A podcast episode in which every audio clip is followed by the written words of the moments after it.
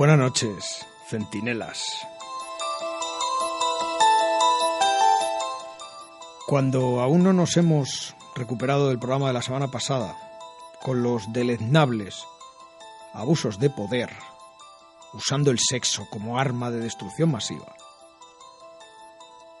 nos desayunamos hace pocas fechas con la noticia de que empleados de la ONU en Siria, a cambio de comida, les exigen sexo a las mujeres más vulnerables. Yo, de verdad. Y todo esto ve la luz solo dos semanas después de que el diario The Times desvelara que directivos de la organización no gubernamental Oxfam, ojo con esto, contrataban con el dinero de donantes como usted y como yo a prostitutas para orgías durante una de las misiones que tenían en Haití. Que se sepa, porque esto solo es la punta del iceberg. La iglesia, el cine, la política, el deporte y ahora también crean mala fama y manchan su nombre organizaciones tanto no gubernamentales como gubernamentales y encima de ayuda humanitaria. Toda generalización acarrea injusticia, ¿verdad? Pero es que la duda ya está sembrada. Y yo pensando que la ONU debería entrar de oficio en ciertos temas, ingenuo de mí, ni con la edad uno aprende. ¿Qué razón lleva un tal Carlos Mann, uno de nuestros más fieles oyentes, cuando dice que apelar a las Naciones Unidas sería tal vez como dejar al zorro vigilando las gallinas? Soy Carlos Bustos, el centinela del misterio, vuestro centinela del misterio. ¿O no?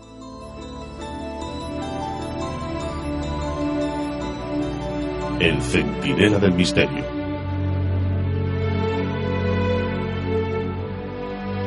Con Carlos Bustos. Tras la masacre del 11 de marzo de 2004 en Atocha, en el pozo del tío Raimundo, en Santa Eugenia y en Tellez, el vacío de la pérdida de tantas vidas inocentes se traga el sentido del día a día y devora la vida cotidiana. En Madrid, miles de voluntarios de protección civil, del ilustre cuerpo de bomberos, de psicólogos, policías y miles de ciudadanos de a pie, como usted y como yo, dieron una auténtica lección magistral de solidaridad, de sobriedad, y decencia. Pero hicieron lo mismo los miembros de nuestra clase política. Y las asociaciones de víctimas y los medios de comunicación fuimos todos objetivos y honrados.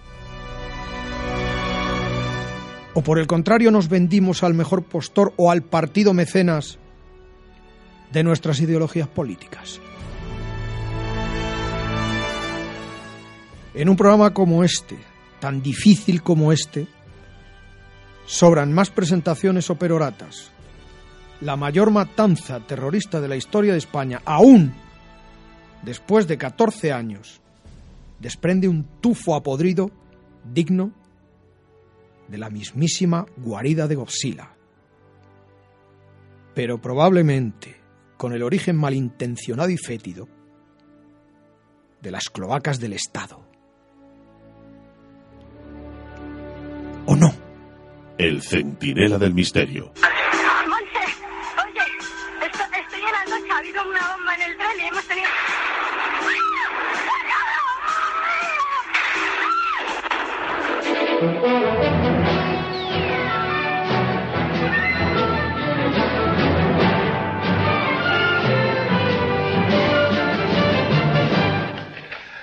ETA ha cometido una masacre en Madrid. El atentado terrorista más sangriento de la banda ha causado hasta el momento más de 173 muertos y casi 900 heridos. Cinco minutos han bastado a los terroristas para teñir de sangre la mañana de Madrid. En esos cinco minutos han hecho explosión 13 bombas ocultas en mochilas y bolsas en cuatro trenes de cercanías de la línea férrea entre Alcalá de Henares y Madrid y los tres abarrotados de pasajeros en plena hora punta de camino al trabajo o a los colegios y universidades. Las dos primeras explosiones se han producido a las 8 menos 25 de la mañana en la estación de Atocha de la capital y han reventado varios vagones de cercanías que en esos momentos hacían su entrada en el apeadero. Instantes después, otra bomba destrozaba un vagón de un segundo tren pero esta vez en la estación de Santa Eugenia, una ciudad dormitorio del este de la capital y casi simultáneamente otra bomba estallaba en el tercer cercanía siniestrado. El objetivo esta vez el apeadero del pozo del tío Raimundo. Las líneas férreas quedaban cortadas, se instalaban hospitales de campaña, las ambulancias no daban abasto y los cientos de heridos eran trasladados incluso en los coches patrulla. Cientos de personas recorrían la ciudad de hospital en hospital buscando información sobre sus familiares. Han sido instantes, han sido horas de angustia, de dolor y de rabia.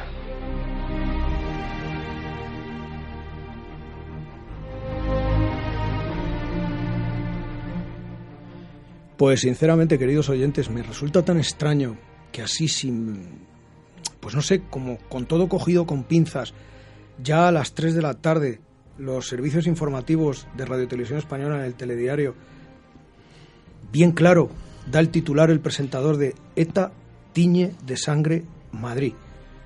Y eran las 3 de la tarde, porque ¿quién no al principio, después de ocurrir aquello, en lo primero, casi todos, en lo primero que pensamos, fue en ETA, pero, pero a las 3 de la tarde y ya por el telediario Mercedes Valdeón.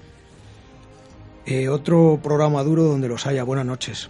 Buenas noches, Carlos, eh, Nacho y David y todos los asistentes aquí al locutorio y, por supuesto, también buenas noches a nuestros centinelas al otro lado de, las ondas. Sí, un tema muy duro y, y, desde luego, yo creo que en la mente de todos los españoles teníamos esa idea al principio, desde luego, que fue ETA. Las tres ya, a las tres de la tarde ya no. Mm, y fue quizá el primer elemento chocante. Bueno, Pablo Moreira, vaya programita también para reaparecer. Además es que es un programa que me llevas pidiendo tú hace muchísimo tiempo. Es un programa muy duro, pero que teníamos que tocarlo. Y bueno, en tu reaparición, mm, a ver cómo te las apañas, macho. Bueno, es el 14 aniversario ¿no? de la masacre en Madrid. Masacre nunca mejor dicho, en la cual eh, no sabemos los culpables, pero sí hay eh, claros beneficiarios en todos los aspectos. Hame caso, no tardes tanto en sentarte en tu sitio, no te lo vayan a quitar, hombre. Bueno, ya sabes que, el trabajo es más... Lo único que queremos es que vengas más al Centinela. Aumentame el sueldo, por favor. Bueno, lo negociamos después. Eh, quiero agradecer muy especialmente, porque además, insisto, es un programa duro, y quiero agradecer muy especialmente la presencia de Jesús Rodríguez Luna. Jesús Rodríguez Luna es un sargento y jefe de turno del ilustre Cuerpo de Bomberos.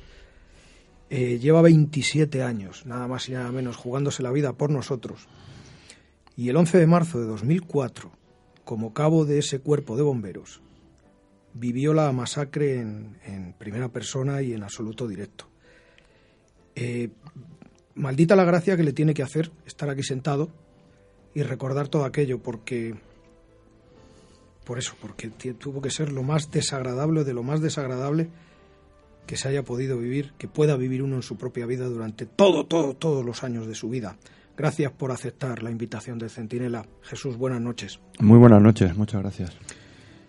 Siéntete entre amigos, hazme caso. Estás como en tu casa y me gustaría empezar con una pregunta que a lo mejor ya la he hecho, pero por reiteración os la voy a hacer otra vez a cada uno de vosotros y yo sé que sois honestos, porque son muchos años ya, muchos programas juntos, pero ¿en quién pensasteis? Nada más salir la noticia, Pablo, ¿en quién pensaste? ¿En ETA? ¿En un atentado islamista? Bueno, yo era bastante joven, yo en esa época estudiaba y, no, te, no, no, voy a mentir, eh, yo estaba de, Pellas. Y estaba además en la estación de Pirámides, eh, en un principio cortaron la circulación, dijeron que había una avería o cualquier tipo de incidencia y me, y me fui al, arriba, a la zona de la calle. Y ya a partir de ahí empecé a ver coche de bomberos, sirena, me llamó mi madre, etcétera, y me fui al, al instituto, ¿no? Pensando que, que me iban a pillar y bueno, ya me quedé en el instituto y, no pensé en realidad ese día que, que pudiese ser ETA ni Al Qaeda, etcétera. Luego ya con los años, eh, en realidad no sé ni quién fue. Eh, me dijiste que te pudiste librar de aquello porque estabas haciendo pellas. Efectivamente, yo pasaba todos los días por, eh, por Atocha y mi madre también. Mi madre, fíjate, ese día se quedó un poco más, un poco más en la cama y se libró de ello. Otros compañeros de ella, pues no tuvieron tanta suerte. Mercedes, ¿dónde te sorprendió a ti la noticia y sobre todo en quién pensaste, con toda honestidad? Bueno, en realidad yo en aquella época mm, estaba trabajando con Canal 33 en un programa de investigación que terminábamos tardísimo, era la una de la madrugada del día anterior a, bueno, pues a la masacre y, además era justo en esa zona. Eh, para quienes conozcan o sigan el Canal 33, emite desde, desde Atocha, desde la calle Atocha, ya casi llegando a Antón Martín.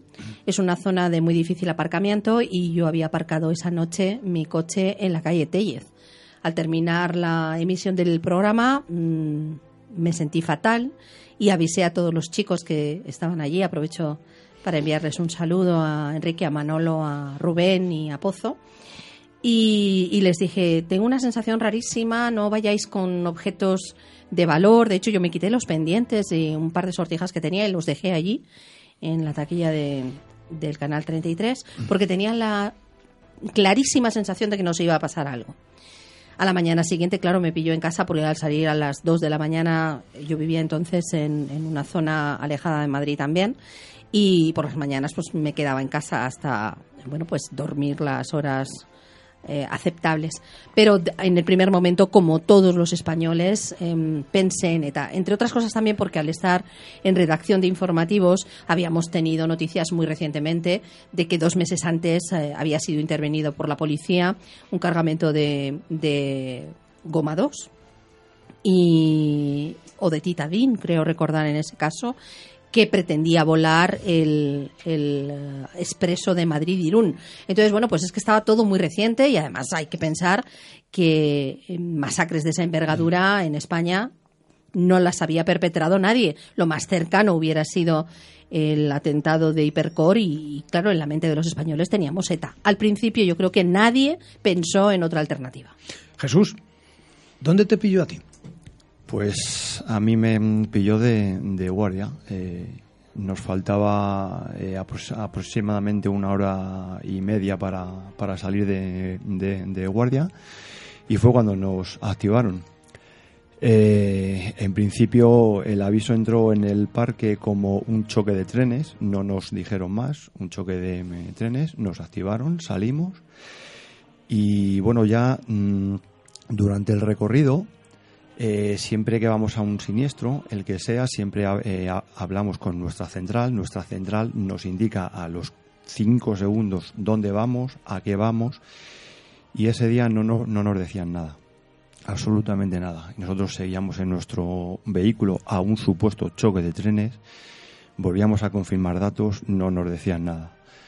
Eh, se nos quedó una imagen muy grabada que era cuando nos dirigíamos, a nosotros nos activaron a la estación de Santa Eugenia y cuando pasamos por la glorieta de Atocha, esto no se nos olvidará, eh, veíamos filas y filas de personas que salían despavoridas con una cara de pánico, con una cara de terror, no miraban semáforos, no miraban nada. Y nosotros decíamos, en dentro de nuestro propio vehículo decíamos, algo raro pasa, ha habido una o, o los han desalojado de la estación de Atocha porque había algo, bueno, en fin, no quisimos darle mayor importancia porque ni nos imaginábamos lo que estaba ocurriendo a esas horas en Madrid. Nosotros eh, seguimos con nuestro vehículo. Eh, justo cuando, por si na- no la gente no conoce la estación de Santa, Santa Eugenia, hay un, un ratito que pasas por la estación de, por la carretera de mm, Valencia y justo miramos a la derecha y ya vimos lo que había ahí, vimos a una persona tumbada y ya dijimos esto no es un choque de trenes. Y cuando llegamos a la estación, igual la estación salía, la gente salía de la estación en estado de shock, de spa, bueno, increíble. ¿Cuándo sois conscientes de que es un atentado? eh, nos somos, eh, somos conscientes cuando estamos allí, allí trabajando que la Policía Nacional al cabo de, no sé, media hora, quizá menos, 15 o 20 minutos, nos confirman que es atentados terroristas y lo que está sucediendo no solo en la zona donde nosotros estamos trabajando, sino en el resto, en el, en el Pozo, en Tellez, etcétera. Y tanto tú a nivel personal como el resto de tus compañeros, ¿en quién pensasteis? Cuando os dicen y os confirman, ha sido un atentado y cuidado que pueda haber bombas trampa, ¿en quién pensabais? No pensamos en nada porque... En una autoría en concreto, no a alguien no se le escapó, ya está quieta otra vez. Sí, yo eh, cuando estábamos allí, pero incluso porque nos lo decía la propia policía, nos decía esto seguramente haya sido ETA, es como decía antes Mercedes los atentados que habían eh, ocurrido en, en Madrid había sido siempre ETA. Mercedes, Pablo ha dicho que nos han engañado, Pablo ha dicho que nos han contado lo que les ha dado la gana. En definitiva, no solo eso, pero es que tampoco nos lo han contado todo. ya no es que lo que te han contado en algunos casos sea mentira, en otros casos haya sido pues un poco para callarnos la boca o para tenernos callados, pero es que no nos lo han contado todo sobre esto?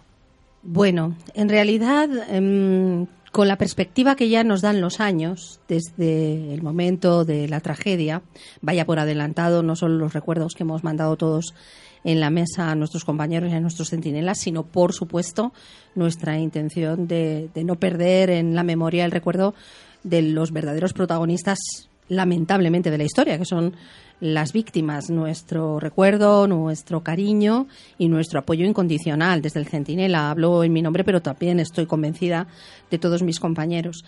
Pero, pero sí, claro, aunque, por ejemplo, para las víctimas eh, que sobrevivieron y para los familiares de las víctimas que fallecieron, lo más respetuoso sería decir em, que el caso fue juzgado y que lo que se juzgó es así entre otras cosas porque eso permitiría mantener vigentes las indemnizaciones y, no que fuera necesario revisarlas. Pero con la perspectiva de la investigación y del tiempo, yo creo que hoy está menos claro que nunca qué es lo que sucedió, por qué sucedió, quién lo pergeñó, quién lo ideó y qué se pretendía. Sí, hay un montón de tesis cruzadas que todas resultan en cosas creíbles y en cosas increíbles. Y si tuvieras que empezar a poner en tu mente así, de forma figurada, la balanza de lo creíble con lo increíble, ¿hacia qué lado se te va tu balanza, Pablo? Pues está clara, ¿no? Yo ya lo he manifestado un montón de veces, que y en público y en más programas. Eh, a mí me, me pareció un auténtico despropósito, un auténtico crimen contra, contra el pueblo español eh, yo no sé realmente quién lo hizo, nadie lo sabe, es que simplemente lo saben los que lo perpetraron, que son eh, los que tienen la última palabra. Desde luego, eh, Zugam, etcétera, son, eh, desde mi punto de vista, cabeza de turco. Eso es lo que te puedo decir. Eran un robaperas de lavapiés que, que tenía contactos con células yihadistas, pero era la excusa perfecta para, para exculpar a los verdaderos eh, culpables. Desde luego, eh, aquí nadie sabe, eh, por mucho que la gente diga, los medios digan, quién lo hizo, sino que aquí salieron beneficiados algunas personas, algunos colectivos, algunos partidos políticos, que luego en realidad se ha demostrado que tanto de derechas como de izquierdas se, beneficiaron. ¿Quiénes han perdido? El pueblo español. El pueblo español, el pueblo europeo, que por culpa de, las leyes antiterroristas cada, cada vez nos estamos viendo con menos libertades, menos derechos, y menos, en definitiva, vida, vida en libertad, menos vida democrática, si es que alguna vez la hubo en España. 194 muertos y más de 1.500 heridos de diversa consideración. Y con toda seguridad, muchos de estos heridos, si alguno está escuchando el programa y tuvo la suerte de sobrevivir a esa matanza, es probable que se sientan identificados con esto que van ustedes a escuchar.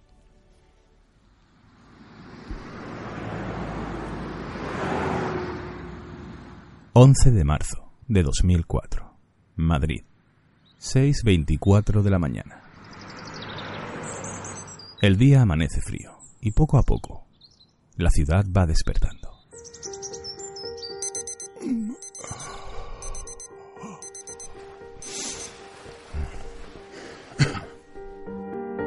Antonio se levanta como todos los días para ir al trabajo. Mientras prepara el desayuno, su hijo José, un joven, como tantos, algo perezoso, toma una ducha para despertar. Hace pocos días que está conociendo a una chica, y esto hace que tarde más en arreglarse.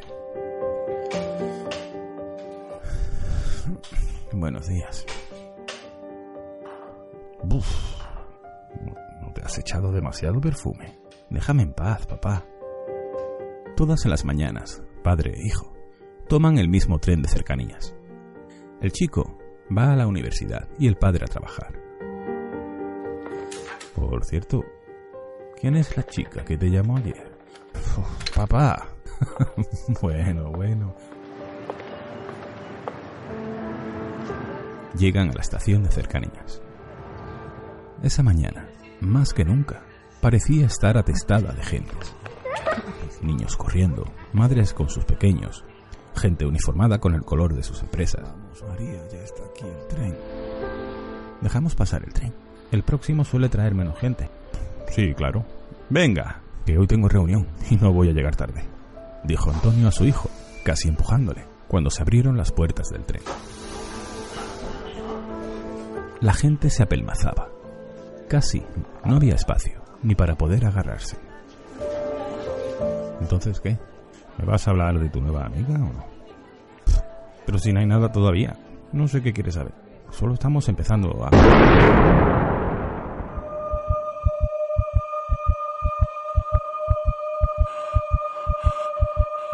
Antonio no sabía dónde estaba.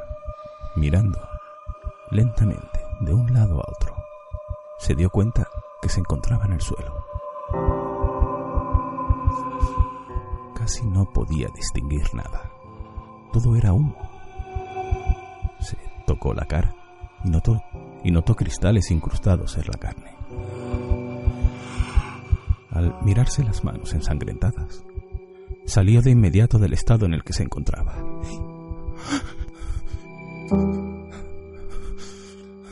José. Se levantó como pudo, apartando cuerpos que ya no se movían. En el suelo pudo distinguir la mochila de José. Se agachó.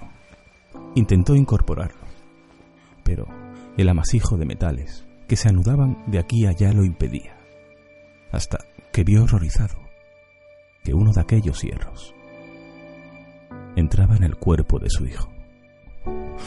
No. Aguanta. Hijo.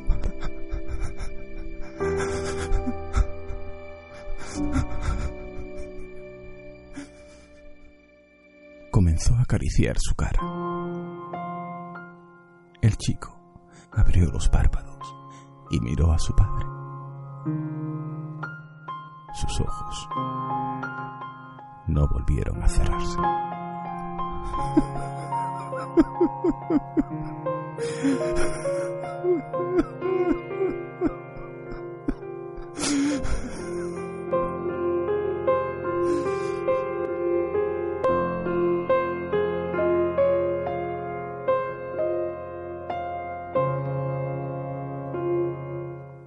El 11 de marzo de 2004 se produjo el mayor atentado en la historia de España. Diez explosiones se cobraron la vida de 193 personas, hiriendo a más de 2.000.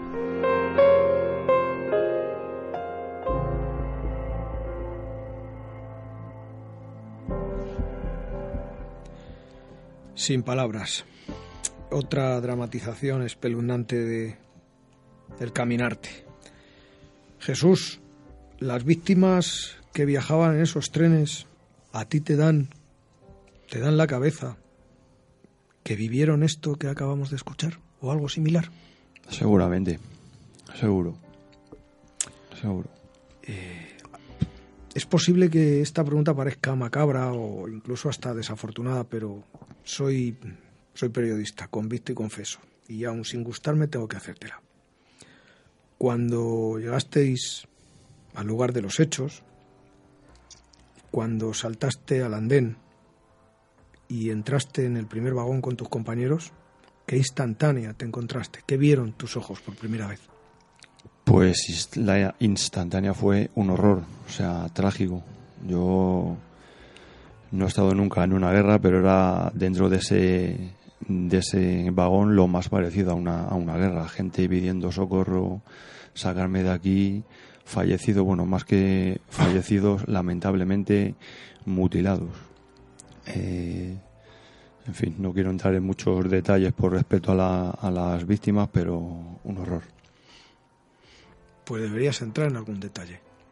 Pues te puedo contar muchos. Porque, por ejemplo, a ver, eh, tratar de, de escapar de lo que allí ocurrió, mm, a lo mejor es lo políticamente correcto, pero abrirnos los ojos de lo que realmente allí ocurrió, yo no digo que, que temas macabros, eh, extremadamente macabros, se, se cuenten en, en micrófono, pero había mucha gente en los trenes, eh, iban medio vacíos, mm, eh, Yo- concretamente en ese que Nosotros en el que estuvimos, eh, afortunadamente, y, y digo afortunadamente, eh, en el de Santa Eugenia solamente hubo una bomba que afectó a un, a un vagón, aunque tanto el posterior como el anterior también resultaron afectados con, con gente.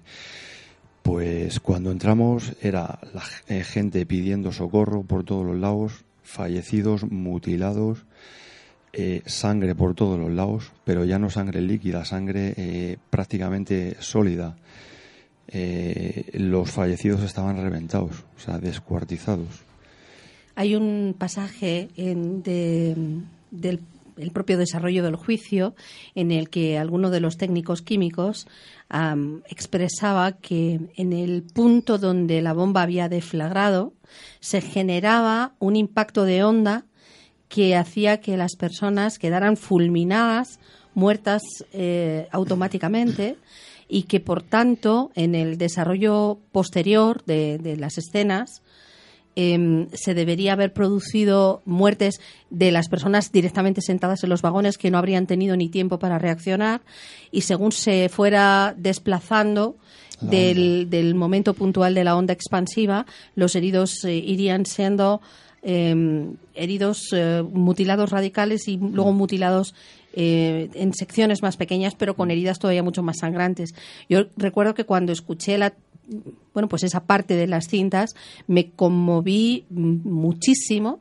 Eh, os comentaba en algún otro programa que mi hermano es guardia civil y, decía que él también acudió allí a dar servicio de emergencia, que decía que le había impactado de una forma impresionante la mezcla del olor a quemado de los cuerpos de las víctimas, que estuvo años, bueno, que todavía hoy en día dice que no puede sacarse de la cabeza ese olor que se le quedó impregnado por dentro. Y, y simultáneamente, además del olor del, de quemado, el olor y la viscosidad de la sangre. Me imagino que vosotros que fuisteis como bomberos los primeros y lo- además los que interactuabais más directamente, Sí, porque pues todavía peor, ¿no? Así es, ese eh, olor, como, como dices, se nos quedó a todos impregnado. eh.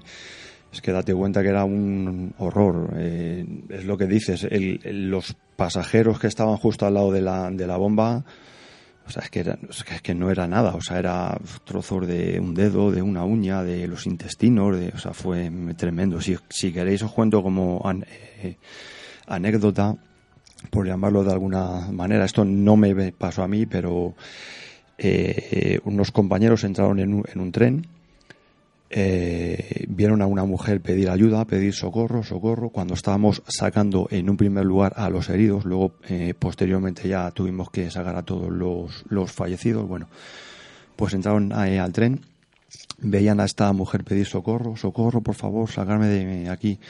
Cuando se, cuando los compañeros fueron, esta mujer tenía un cadáver encima, tuvieron que retirar ese cadáver y se dieron cuenta que esta mujer tenía las dos piernas amputadas de cuajo y estaba embarazada además. O sea, es tremendo cómo te puede cambiar la vida en, en segundos. Impresionante. Impresionante. Mercedes, cuando una tragedia como esta entra sin llamar en nuestras vidas, dicen que lo primero que se pone en duda es la existencia de Dios. Y lo segundo, ¿qué es lo segundo? Que pasa por tu mente después? Eh, yo qué sé, en realidad creo Tal vez pon- rezarle de nuevo, o sea, primero niega su existencia porque no es normal ¿vale? Si hay un Dios Si que es que permita llegas- esto, Si es que llegas a pensar en Dios en ese momento, porque la conmoción es tan y si piensas reniegas, seguro y además es que le pierdes la fe y la confianza a todo. Pero en el momento mismo de la tragedia, yo creo que lo único que se impone es eh, el instinto de supervivencia. Y las- los cuestionamientos filosóficos probablemente llegan después. Y no solo los filosóficos, los políticos, los económicos, los de conveniencia. En realidad esa situación conmocionó probablemente como ninguna otra. Y ojalá nunca más se nos vuelva a, a presentar ni en la sociedad española, ni si puede evitarse en la sociedad mundial tampoco. la sociedad mundial lo vemos todos los días. Algo Pasa semejante. que nos ocurre algo muy raro al ser humano, Mercedes, y es que si esto ocurre en Madrid, si ocurre en Nueva York, como ocurrió, si ocurre en Londres, como también ocurrió en París, pues parece que es como todo mucho se, se le da una magnitud y una sensación muchísimo como de más cercanía y nos afecta muchísimo más. Y en todas las redes sociales todas las fotos aparecen con los crespones negros. Y nos olvidamos que todos los días ocurre en Afganistán, que todos los días ocurre en Siria, que todos los días ocurre en un montón de países y muere gente en unas condiciones incluso más crueles de lo que ocurrió aquí en el 11M o el 11S en Estados Unidos, en Nueva York. Sí, sí, la sensibilidad lamentablemente tiene mucho que ver con la cultura y, sufres mucho más eh, los dolores de los ajenos, o sea, de los semejantes, que los dolores de los ajenos, ¿no? Eh, lo hablábamos eh, en algún otro programa con nuestro psicólogo de cabecera, con Marcelo Silva, que todo aquello que no es igual a ti lo cosificas, ¿no? Entonces, bueno, pues esto puede darse en, estas circunstancias de, de- de estas tragedias del terrorismo, ¿no? Pero, pero sí, en realidad es una situación en la que pierdes pues la fe en todo, incluso en ti mismo. Jesús, el tiempo de respuesta y la capacidad de saber cómo actuar, evidentemente salvan un montón de vidas, ¿no? Sí. Eh, a pesar de que en España, España en ese momento estaba en un grado de alerta muy alta por, por riesgo de atentado, entre otras cosas porque ya de por sí España tiene siempre un grado alto por lo que ocurría con ETA, pero es que encima estábamos a escasos tres días de las elecciones y siempre que hay elecciones generales en cualquier país, pero sobre todo en España, pues el grado de alerta todavía se levanta un poquito más. Se dijo que este atentado nos había pillado por sorpresa y que bomberos, policía, SAMUR, etcétera, no estabais preparados para abordar tamaño acto de barbarie. ¿Eso es cierto? Eso es cierto. Ninguno estábamos, o sea, no ni, ni nos imaginábamos que iba a haber en Madrid ese día un atentado tan tremendo y terrorífico como el que el, el que hubo. Lo que sí quiero dejar claro es que eh, todos los que estuvimos allí dimos no el 100, el 200%, todos, bomberos, sanitarios, policía municipal, policía local, los propios vigilantes de la estación que nos ayudaron en los primeros momentos muchísimo, todos, pero preparados no estaba ninguno. Incluso los propios, entre comillas, afectados, Los propios afectados, usuarios los del tren que salieron sí, sí. ilesos os ayudaron. Exactamente. a exactamente. sacar- De hecho, en algunos vagones eh, iban médicos y los propios médicos hicieron un triaje. O sea, eh, eh, dijeron, nos iban, dice, este dejarle, este venga, sacarle fuera, este dejarle, no se puede hacer nada por el este fuera. Y así estuvimos. Pablo, tú y yo hemos tenido conversaciones muchas veces sobre el sobre 11M e independientemente de la carga política, que cuando la abordemos vas a poder soltar todo el veneno que quieras, me hablabas del caos de organización y que Madrid a nivel infraestructura no estaba preparada para eso. Años después, pues entonces eras muy joven, con el paso del tiempo parece que la mentalidad cambia, años después confirmas eso, lo que está comentando Jesús, ¿lo suscribes también? ¿Crees que Madrid nunca ha estado preparada para esto? Ni para la lluvia tampoco, ni para la nieve cuando no iba. Es que una, esas, estas eh, contingencias son tan extraordinarias que yo creo que ninguna ciudad estaría preparada para ello. Es que, Es que- tú nunca sabes por dónde te van a atacar, ni con qué intensidad, etcétera. Claro, completamente de acuerdo. Yo pienso que no es una negligencia ni una deficiencia de organización ni de los cuerpos y fuerzas de seguridad del Estado, ni de bomberos ni de sanitarios. Es que en un país en paz no hay por qué, en teoría, estar preparado cotidianamente para la guerra. Es que no es lo que se debería esperar. Y como muy bien decía Jesús, aquello que se vivió fue el campo, un campo de batalla. Entonces, eh, Mm, Quizá si tuviéramos que hacer una crítica de quién debió de estar más preparado o no, es en el campo de la prevención y por lo tanto, sin que haya ningún otro culpable más que los terroristas, los ejecutores del acto de terror, que son los únicos culpables al 100%, si se tiene que valorar alguna negligencia, se debería valorar en el campo del gobierno, que son los que tendrían que haber asegurado a una sociedad en paz la seguridad para poder desarrollar la vida con la normalidad y cotidianidad que se debería suponer. El impacto psicológico, Jesús, en este tipo de, de atentados y me imagino que en cualquier tipo de, de, catástrofe, porque imagínate en los incendios, imagínate en los accidentes de tráfico donde hay niños dentro de un coche totalmente atrapado, un coche totalmente calcinado, ese impacto psicológico es enorme, insisto, en todo tipo de catástrofes, pero cuando en este caso está intencionadamente provocada por el hombre, aumenta ese impacto. Muchísimo peor, claro, evidentemente, muchísimo ¿Por peor. qué? Pues no lo sé, porque pues, pues, pues, por todo lo que lo que ves, ¿no? Es que nosotros tenemos una, un, un trabajo que ves cosas muy desagra muy desagradables y, y lo malo que tenemos es que encima en bomberos, en el cuerpo de bomberos del Ayuntamiento de Madrid no tenemos psicólogos, o sea, no hay nadie que nos pueda ayudar. Eh, esos días eh, los días posteriores, los que nos estuvieron ayudando fueron psicólogos del SAMUR que pasaban por, eh, por el parque y eran los que a quien lo necesitaba le echaban una mano. Mi forma de, de desahogarme, por decirlo de alguna forma, fue cuando volví a mi casa, eh, no se me olvidará nunca, pues tuve que parar el coche, ponerme a llorar como un niño pequeño y fue mi, mi psicólogo particular, por decirlo de alguna manera. Eso es lo siguiente que te iba a preguntar. ¿Y a quién crees que le afecta más ese impacto? ¿A los profesionales como tú, que os encontrasteis de lleno en la catástrofe? ¿A la opinión pública? Yo, ¿O a las propias víctimas? Yo creo que más a, la, a las víctimas. Nosotros, nos, yo, yo, por ejemplo, llevo 27 años en bomberos, como bien has, has dicho, y por suerte o por desgracia he visto de todo y al final te, te haces. Muchas veces lo, lo digo, eh, nosotros vamos con nuestro cubre pantalón, con nuestro chaquetón que nos sirve muchas veces de coraza para aislarnos de lo que estamos viendo. Tú mm, haces tu trabajo, lo intentas hacer lo mejor posible y ya está. No nos queda otra. Mercedes, con tu experiencia ejerciendo el periodismo en radio y televisión, mmm, desconozco si estás de acuerdo con que en el momento de dar la noticia trágica lo mejor es comentarla en pocas palabras, no regodearse. ¿Crees que en términos generales la prensa española actuó bien? Bueno, en un primer momento, eh, tratar cualquier tipo de tragedia de estas características en las que es obligatorio desarrollar una investigación que se prevé desde el principio larga y ardua, hay que hacerlo sin ningún género de dudas eh, con titulares cortos, eh, por prudencia y por responsabilidad con la opinión pública. Mm, lo que pasa es que fue una catástrofe de tal magnitud y fue manipulada con intereses espurios mmm, por uno y otro lado y por todos los lados eh, y, por lo tanto, si hacemos ya con la perspectiva de los años una crítica de cómo fue tratado por los medios de comunicación, indiscutiblemente, pues fue de una forma interesada. ¿Qué te voy a contar, Carlos? Yo eh, lo veo como una bazofia. La, la, la, prensa española, para empezar, es una bazofia, sinceramente. Y a nivel europeo, pues más de lo mismo.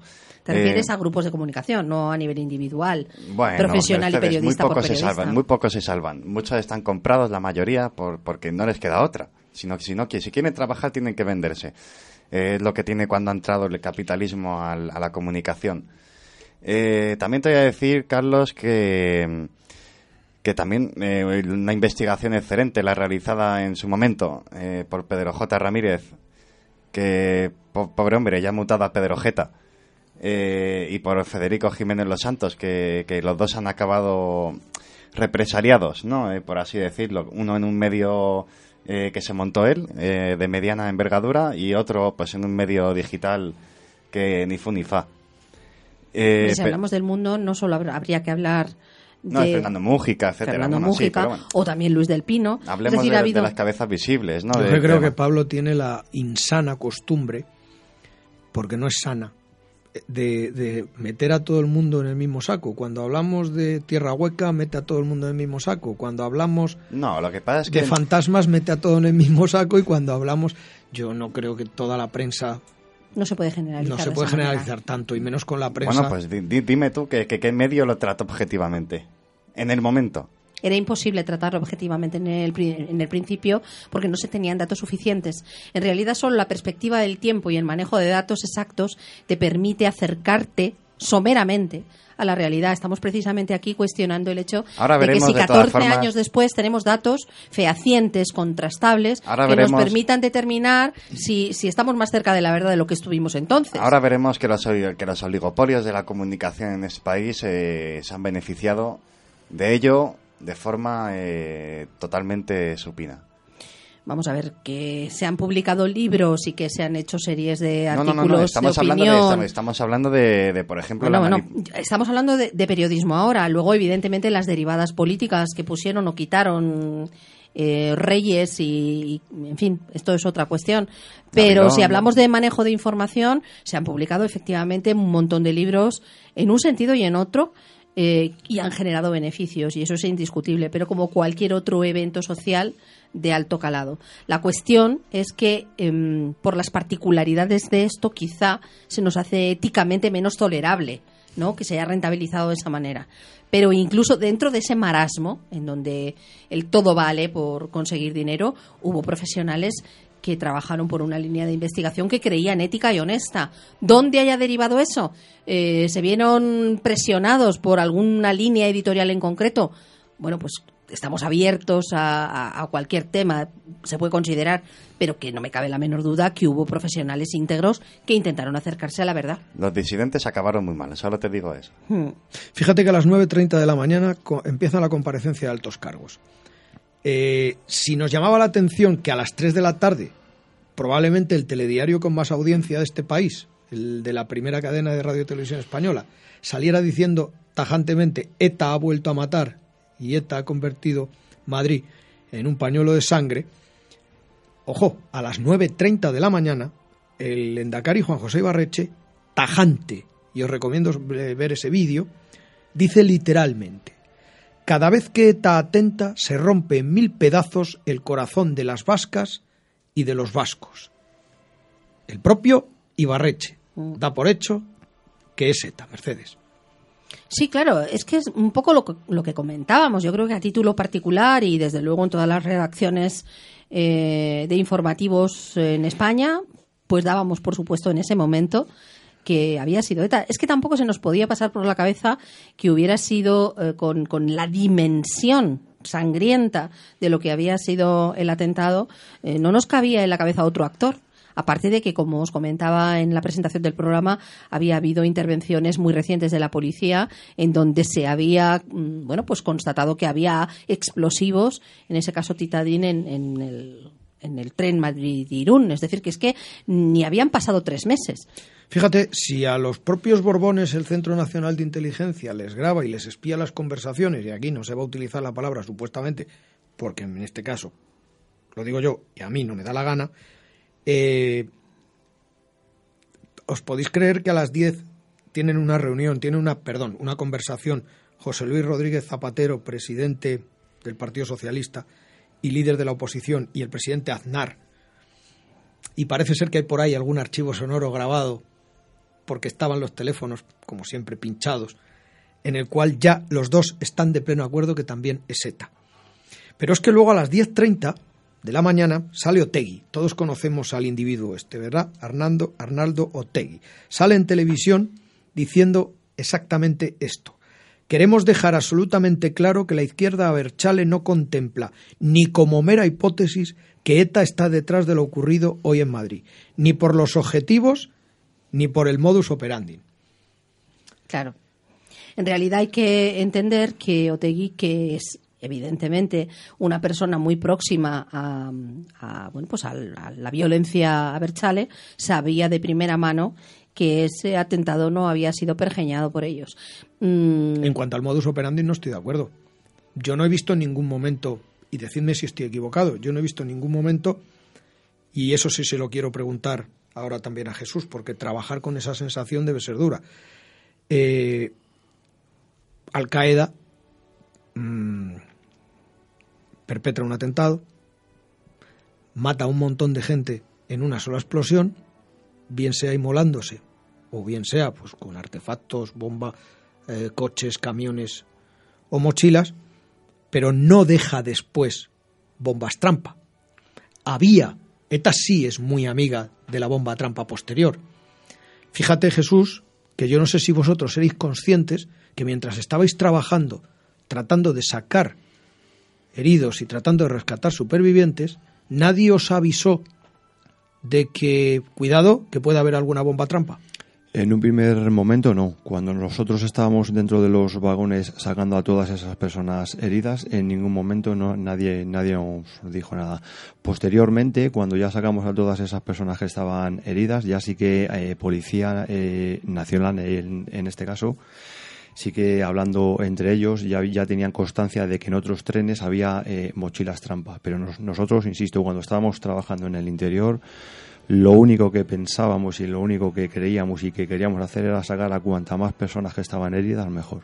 De todas formas, mm, según testimonio de muchos compañeros vuestros, os daba igual. Nos daba lo mismo. Ibais a Nos seguir sacando heridos Nos por muchas igual. mochilas trampa que pensabais de que había. De hecho, tuvimos... Incluso hasta el punto de contravenir alguna orden. Exactamente. Tuvimos eh, varios rifirrafes, no, no llegamos a, la- a las manos, pero algún empujón que otro con Policía Nacional que no nos dejaba entrar. O sea, nosotros eh, sacamos a personas heridas, volvíamos, nos paraban que no entre y no nos dejaban entrar y nosotros se lo decíamos, mire, nos da igual, si no nos dejáis entrar por aquí, vamos a entrar por este lado saltando la valla, pero no se puede quedar nadie herido dentro de los trenes.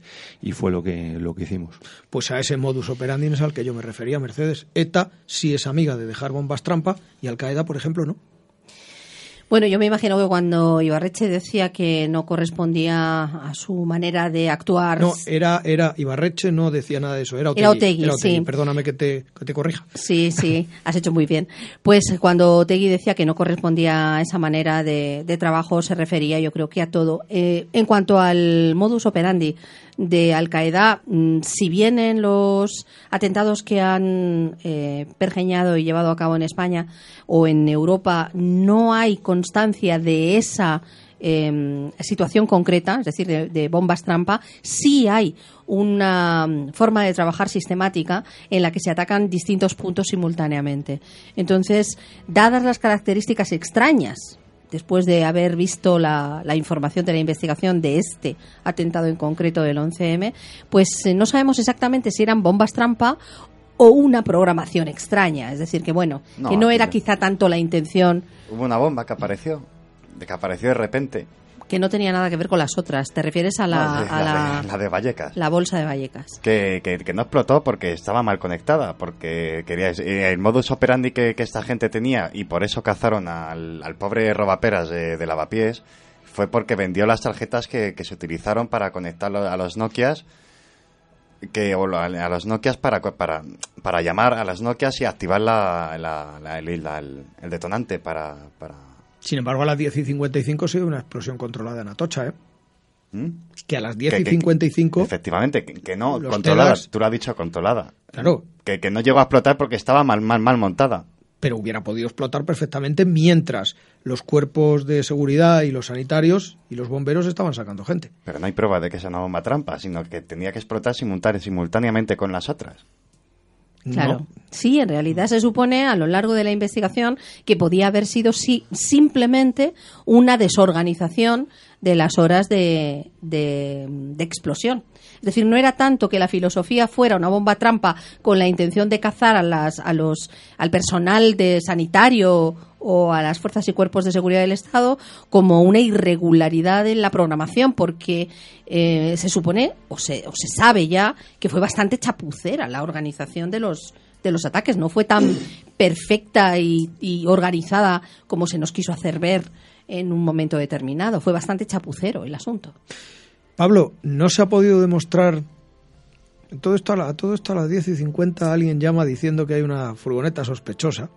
Dicha furgoneta sospechosa, mucha gente, más de una persona y más de dos y más de tres, han llegado a pensar que podía ser un señuelo y a día de hoy, todavía a día de hoy, después de 14 años, no se ha podido demostrar que esa furgoneta, que de esa furgoneta salieran las mochilas explosivas aunque lo diga la sentencia judicial. La sentencia judicial dice que de esa furgoneta salieron las mochilas explosivas. A día de hoy no se puede demostrar. ¿La No, furgoneta lo- Kangoo fue un, fue un señuelo, Pablo? No lo sabemos. eh, lo que sí sabemos es que el conserje de la finca cercana declaró que vio a una persona de, con, aspecto de Europa del Este bajándose de ella. No era eh, una persona con aspecto árabe. Entonces ya con eso, eh, para mí, debería de ser inválido el juicio. Luego también están las testigos protegidos rumanas que, que mm, dinero mediante, seguramente, pues declararon ver a Yamal, a Yamal Zugam en dos vagones diferentes a la misma hora. Eh, otro motivo para anular el juicio si en este país hubiese algo de justicia. De todas maneras, en cuanto a las pruebas, y no solo por la Kangoo, sino por un Skoda Fabia que finalmente fue descartado, eh, hay un montón de irregularidades en la furgoneta Kangoo. Se supone que estaban en principio las huellas de Jamal Zugam, luego no se pudo comprobar. Se dijo que allí había eh, alguna documentación, porque en principio se dijo que había allí una documentación que podía hacer referencia a un comando Mondragón. Luego al final se dijo que no, que lo que había era realmente eh, unas cintas del Corán y, en fin, no sé, fue un montón de, de sucesos extraños, aunque luego en la sentencia se dieron por buenas determinadas cosas que si tú observas todas las declaraciones, que es que están grabadas y se pueden, se puede acceder a ellas y cualquier persona, no hace falta estar acreditado como periodista, puede tener acceso, pues te das cuenta que lo que dicen los expertos TEDx cuando le preguntan, eh, ¿tiene usted alguna duda de que si hubiera habido estos explosivos en concreto dentro de la furgoneta, los perros hubieran detectado el olor? Y cuando él dice, no, no, no tengo la menor duda, lo hubieran detectado. Bueno, pero ¿y si hubieran estado envueltas en no sé qué y en no sé cuánto y hubieran tal cual, lo hubieran detectado? Y vuelve a insistir el TEDx y vuelve a decir, es que aunque hubiera sido una parte mínima envuelta y requete envuelta, nuestros perros tienen suficiente olfato para que su rango de, de olor los hubiera captado. Entonces se sabía que allí no había habido eh, explosivos. Pablo, después de un atentado de ETA, siempre hay una llamada al diario Gara, que es su portavoz oficial, eh, reivindicando su autoría. Y antes, Sí, sí, muchas sí. veces. Hubieran avisado, siempre avisaban antes de los atentados. En esta ocasión, ¿hay antes y después o no hay ni antes ni después? Ni antes ni, Ni, después. ni hay aviso ni hay reivindicación. a La, reivindicación a- al Qaeda, bueno, eh, de Agara no, pero la reivindicación al Qaeda viene al, al, al segundo día, ¿no? De, me parece, al... No, ese mismo día a las ese nueve y mismo media de día a la las noche. nueve y media de la noche a un periódico en el que ni siquiera era de España, Un periódico. Londinense. londinense. Sí, que además era de ellos. ¿eh? Claro, el tren que el tren que interceptaron en Chamartín, creo, con, con, una, con un explosivo, eh, tenía un automatismo en el cual eh, avisaba, una grabadora, eh, de, que, de que iba a explosionar ese artefacto. Entonces, pues eh, ETA siempre ha tenido muy claro sus objetivos, esos son objetivos políticos y militares principalmente, eh, y ellos, siempre han considerado eh, al, al, al público civil, al pueblo civil que, ha caído en sus atentados como daños colaterales. Eso lo han, han admitido siempre. Por cierto, tengo, hablando de, de reivindicaciones y de llamadas telefónicas, tengo una fuente muy de fiar, que a pesar de los distorsionadores de voz, estos que se utilizan cuando vas a hacer una llamada y no quieres que te conozcan, y demás argucias que hay por ahí, eh, hay por ahí alguna que otra llamada a Gara, donde la voz queda identificada y supuestamente, y supuestamente miembros del Ministerio del Interior, durante el mandato de Zapatero, saben muy bien de qué son, de quién son esas voces. Sí, sí. Y digo esto por aquello del modus operandi que también conoce Esta, Tegui. ETA la verdad es que es un, comando, es un grupo terrorista que, que- que en realidad, si tú, si tú analizas su historia, nunca sabes si en realidad ha sido verdaderamente terrorista una tapadera para mantener el sistema electoral de este país. Porque anda que no se han beneficiado a los políticos de los muertos de, que, que ha tenido ETA. Y se sabe perfectamente dónde, dónde, dónde se localizan las, las cabecillas. Se saben perfectamente dónde se localizan sus tabernas y todo. Y aquí lo único que ha habido ha sido puro teatro para, para mantener su, su chiringuito. En cuanto a la em, reclamación de la autoría por parte de este grupúsculo de Al Qaeda, que no sería una de las ramas centrales. Hay que decir también que, bueno, se les puso un tanto en cuestión porque es una de las ramas de Al Qaeda que, que, reivindica incluso las muertes que se producen en aquellos que consideran sus enemigos por causas meteorológicas. Es decir, si estalla un volcán en una zona en la que ellos no son bienvenidos, pues ya dicen que es una obra de Alá. Y eso también durante un tiempo fue valorado como una reivindicación no seria. Mercedes, a las 12 hay una reunión en la Secretaría de Estado de Seguridad con precisamente el secretario de Estado de Seguridad, el ministro de Interior y responsables de FIXE, de las Fuerzas y Cuerpos de Seguridad del Estado.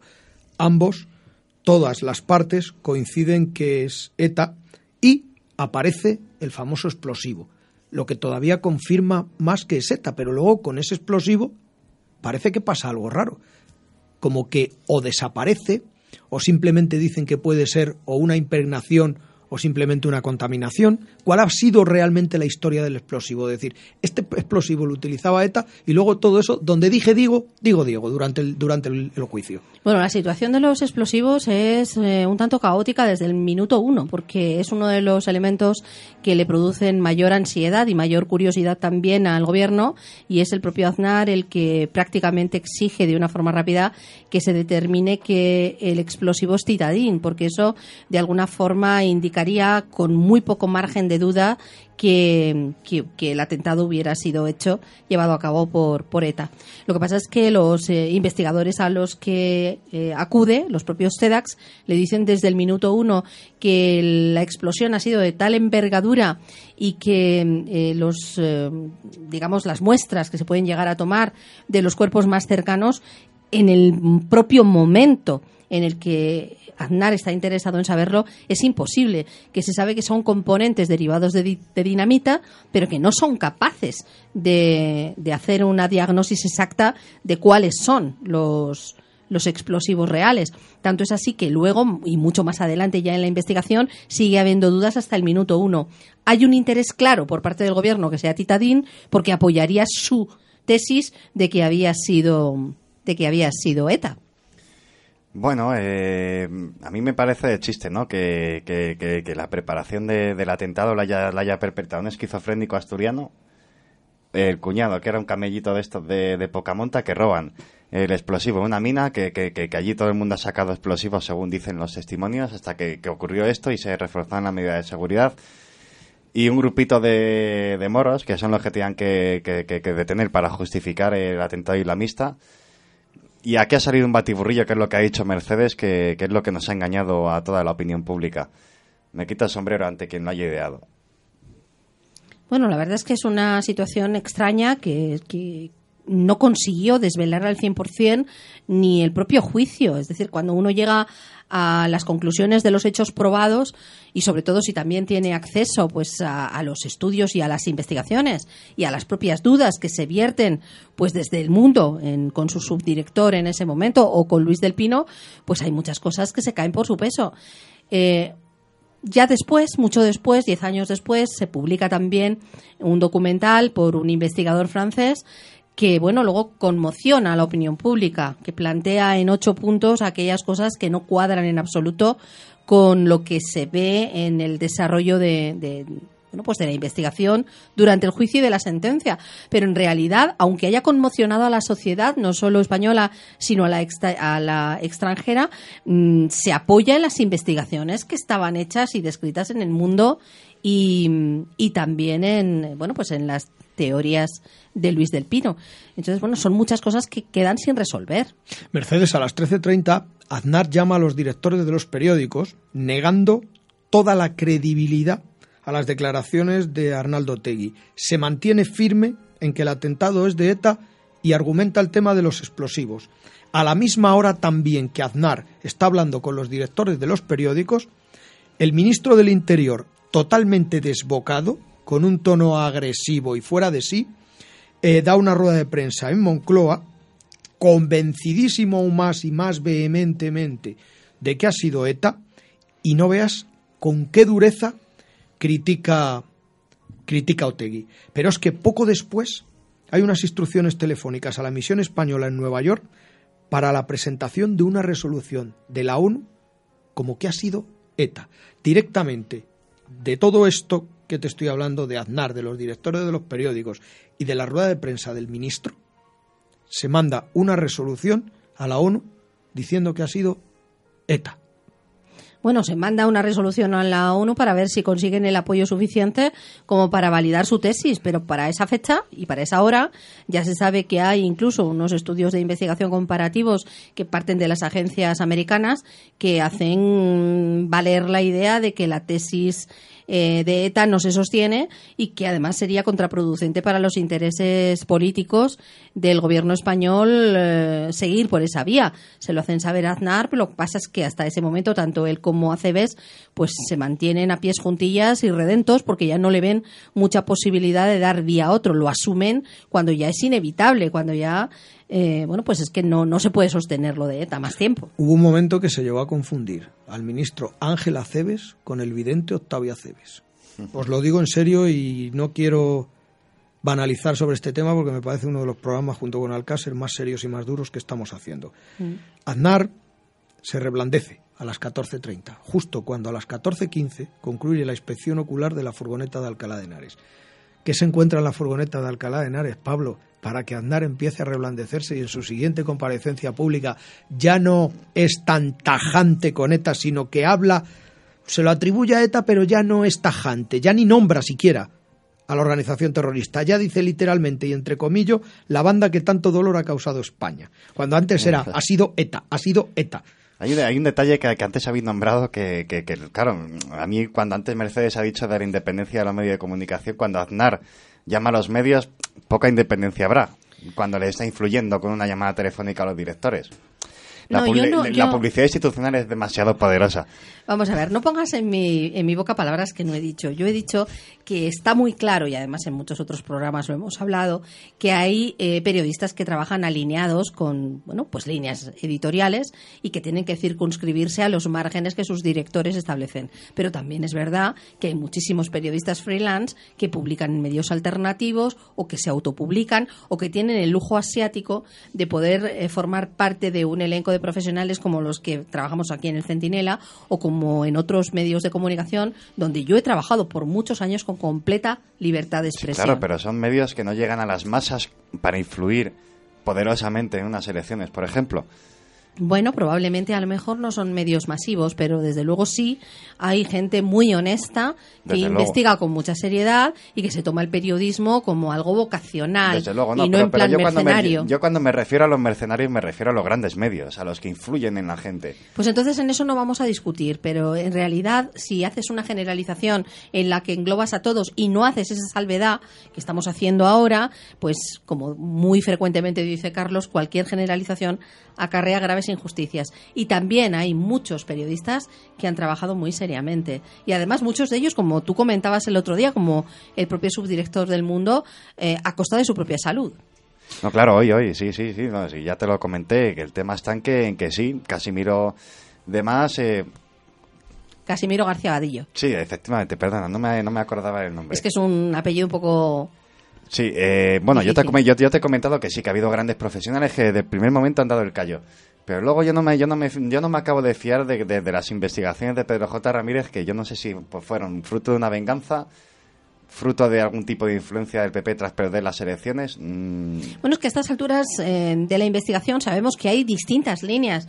Tenemos la teoría de los peones negros, tenemos la teoría de la propia confabulación judeo-masónica del PSOE con las fuerzas, unas, una parte de fuerzas y cuerpos de seguridad del Estado. Eh, tenemos la idea de que en realidad lo que fue es todo, um, la tesis, la hipótesis de que fue todo pergeñado por el- la CIA directamente, es decir, que hay distintas opciones en las que si sigues las líneas de investigación que proponen cada uno de, de sus eh, defensores, pues te das cuenta de que hay cosas que cuadran, que Bueno, cuadran incluso con lupa y hay otras que para nada. Entonces, bueno, yo- pues yo- todo sigue en un paréntesis. Hasta yo tengo mi teoría, ¿eh? sí, distinta. Tienes Ah, una cuarta línea. No, pues, pues yo, yo analizando un poquito del, del entorno, ¿no? De, de- del 11M, eh, a- a- a- en- volviendo atrás, ¿no? Unos meses atrás, tenemos que, que valorar también en la- las grandes tensiones ¿no? que, que el gobierno de Aznar mantenía con el rey de Marruecos. Eh, hasta tal punto de que fue una humillación para el rey de Marruecos lo que ocurrió en Perejil.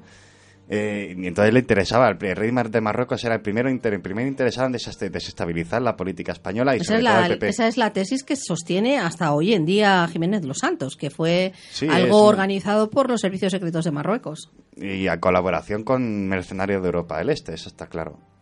Bueno, pues otra línea más, ¿no? Yo no diría y, que... y de, y de- hecho se consiguió. Los objetivos eh, están claros. ¿Quién fue el principal ganador Marruecos. de todo esto? ¿Tú No, no, no consideras- Marruecos, sino eh, los aliados de Marruecos.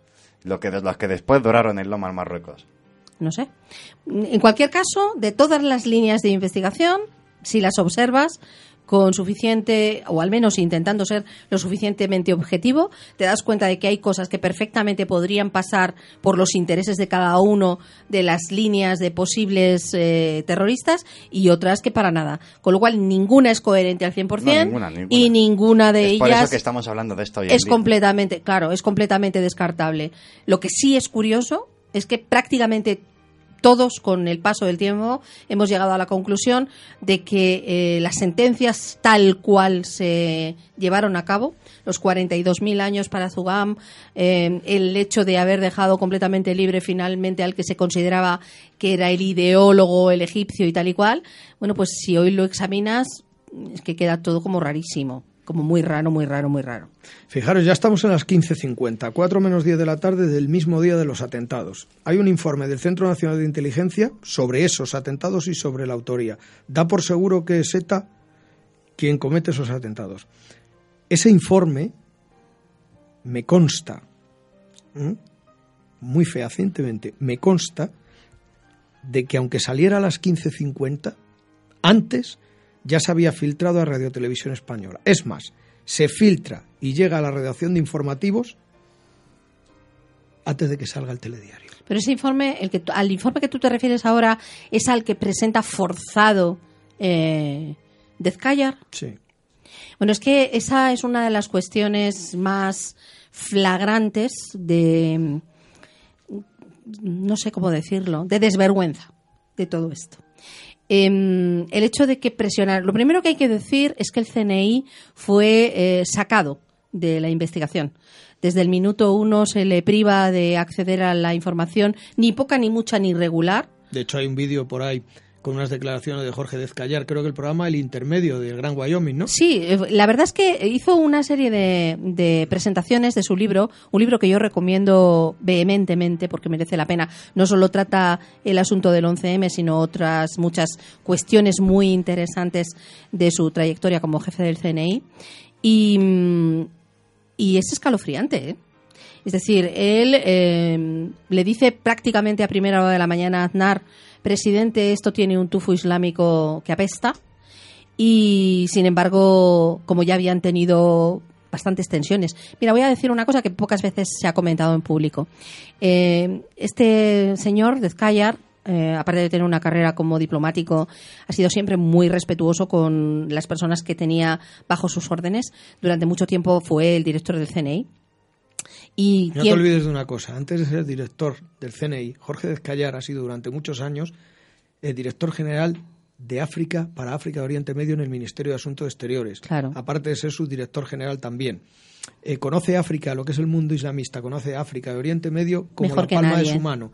Cuando llega al CNI se le ve como un hombre independiente, incluso mm, es hasta puede llegar a ser hasta ministrable en un momento dado. Y qué curioso, después de todo lo que ocurre con el 11M, y Jorge antes, Dezcayar, antes ya tenían problemas, ¿eh? sí, pero es, es Ese momento en el, el que se le defenestra y se le quita de ministrable. Se le quita de ministrable y se le manda de embajador a Marruecos y de embajador al Vaticano. Nada más y nada menos que don Jorge Dezcayar, uno de los mejores políticos que conocen el mundo árabe mejor que nadie. No, y además un hombre honesto. Y, un hombre muy honesto. Eso, os voy a explicar una situación que está eh, quizá relacionada con esto, pero como estamos hablando de muertos españoles, aquí me gustaría invocar casi a Bezker, que es solo, al final solo quedarán nuestros muertos, ¿no? Bueno, pues esta idea. Eh, Jorge Dezcayar, cuando eh, asume el mando del CNI, eh, tiene que enfrentarse a uno de los acontecimientos que él a nivel profesional dice que más dolor le ha causado. Y es cuando hay una célula del CNI de ocho españoles que están en Diwanilla y que son atacados por, por mm, los árabes y, y, bueno, mueren de una forma horrorosa. Ellos mueren defendiéndose en el sentido en el que pueden, pero luego sus cadáveres son eh, bueno, pues profanados, llegan imágenes muy duras. Finalmente esas imágenes fueron vistas en televisiones españolas, aunque se retiraron. Pero el caso escabroso que os quiero comentar es que cuando se está gestionando la, la repatriación de esos cuerpos, vienen precisamente por esas profanaciones en muy mal estado porque claro, eh, cuando toman posesión los islamistas radicales de los cuerpos, pues los masacran. Entonces había que pasar indefectiblemente por una eh, validación de ADN para poder entregar a las familias los restos identificados. Se produce una tensión máxima entre Jorge Dezcayar y Trillo, en el Hospital Militar Gómezulla, porque los médicos dicen que necesitan tres o cuatro días para poder hacer los análisis de ADN. En ese momento hay que decir que el asunto del Jack 42 no se había movido, ¿eh? En ese momento nadie sabía lo que pasaba con el Jack 42. Lo que sí se sabe es que Jorge de Izcayar tiene una, eh, un enfrentamiento feo, pero feo, con Trillo frente a los médicos que tienen que determinar el ADN. Y Trillo le dice a Descayar que es que el presidente, Aznar, quiere enterrarlos al día siguiente, quiere hacer el funeral de Estado el día siguiente. Entonces Descayar le dice que eso es imposible porque necesitan los médicos al menos cuatro días para identificar el ADN.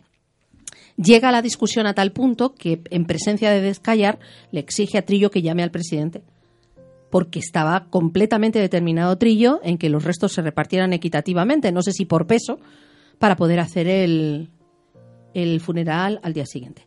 Es solo la insistencia y la firmeza de Dezcayar que se niega de ninguna manera a entregar indiscriminadamente los restos los que hacen que se produzca esa llamada a Aznar y que Aznar diga que no, no, que, que el funeral se hará cuando se tenga que hacer y no antes. Claro, si todo esto lo unimos después a lo del Jack 42, pues sabemos en qué tesitura nos estamos moviendo con Trillo. ¿eh? Pues fíjate que ese informe que, del que estaba hablando del CNI yo estoy convencido de que aunque sale a las 15.50 y se hace público, estoy totalmente convencido de que la redacción de informativos llega antes, porque si no, de que va a abrir un telediario a las 3 de la tarde.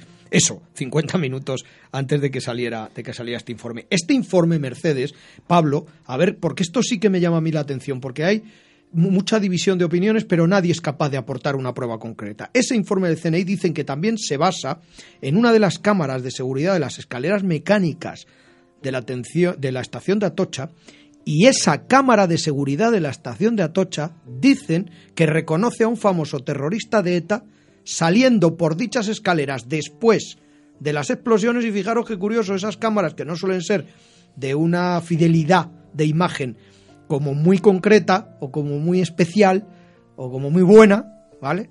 Se, dicen que se le ve con un detonador en la mano.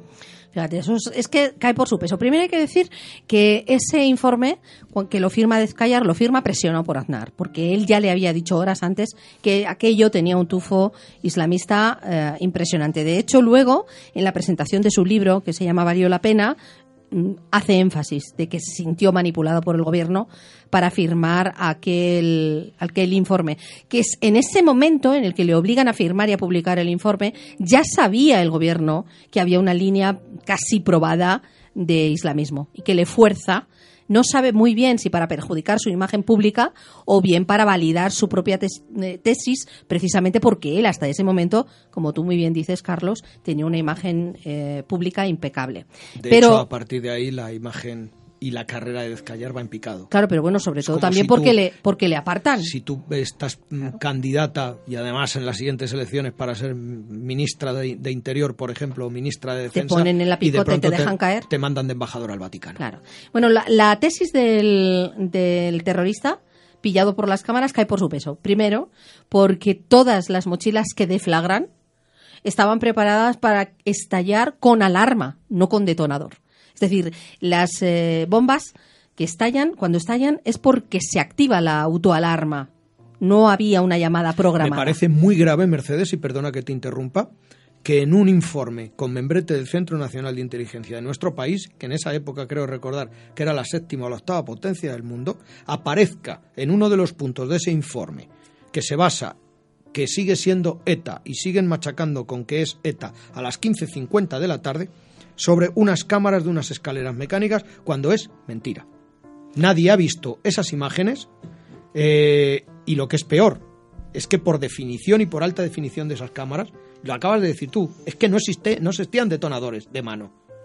Bueno, a lo mejor sí, pero en cualquier caso se referirían a que era uno de los teléfonos que iba a generar la llamada para deflagrar. Una cosa es un detonador y otra cosa es un teléfono Claro. móvil, ¿eh? es totalmente diferente. Y No, son pero en este caso, al ser un teléfono, solo podía activarse o por la autoalarma o por otro móvil que generara una llamada. O sea, no había otra alternativa, eran las dos únicas alternativas. Y luego, la idea de Dezcayar sería, vamos a acabar necesitando un cabeza de turco porque lo de ETA no se va a poder sostener.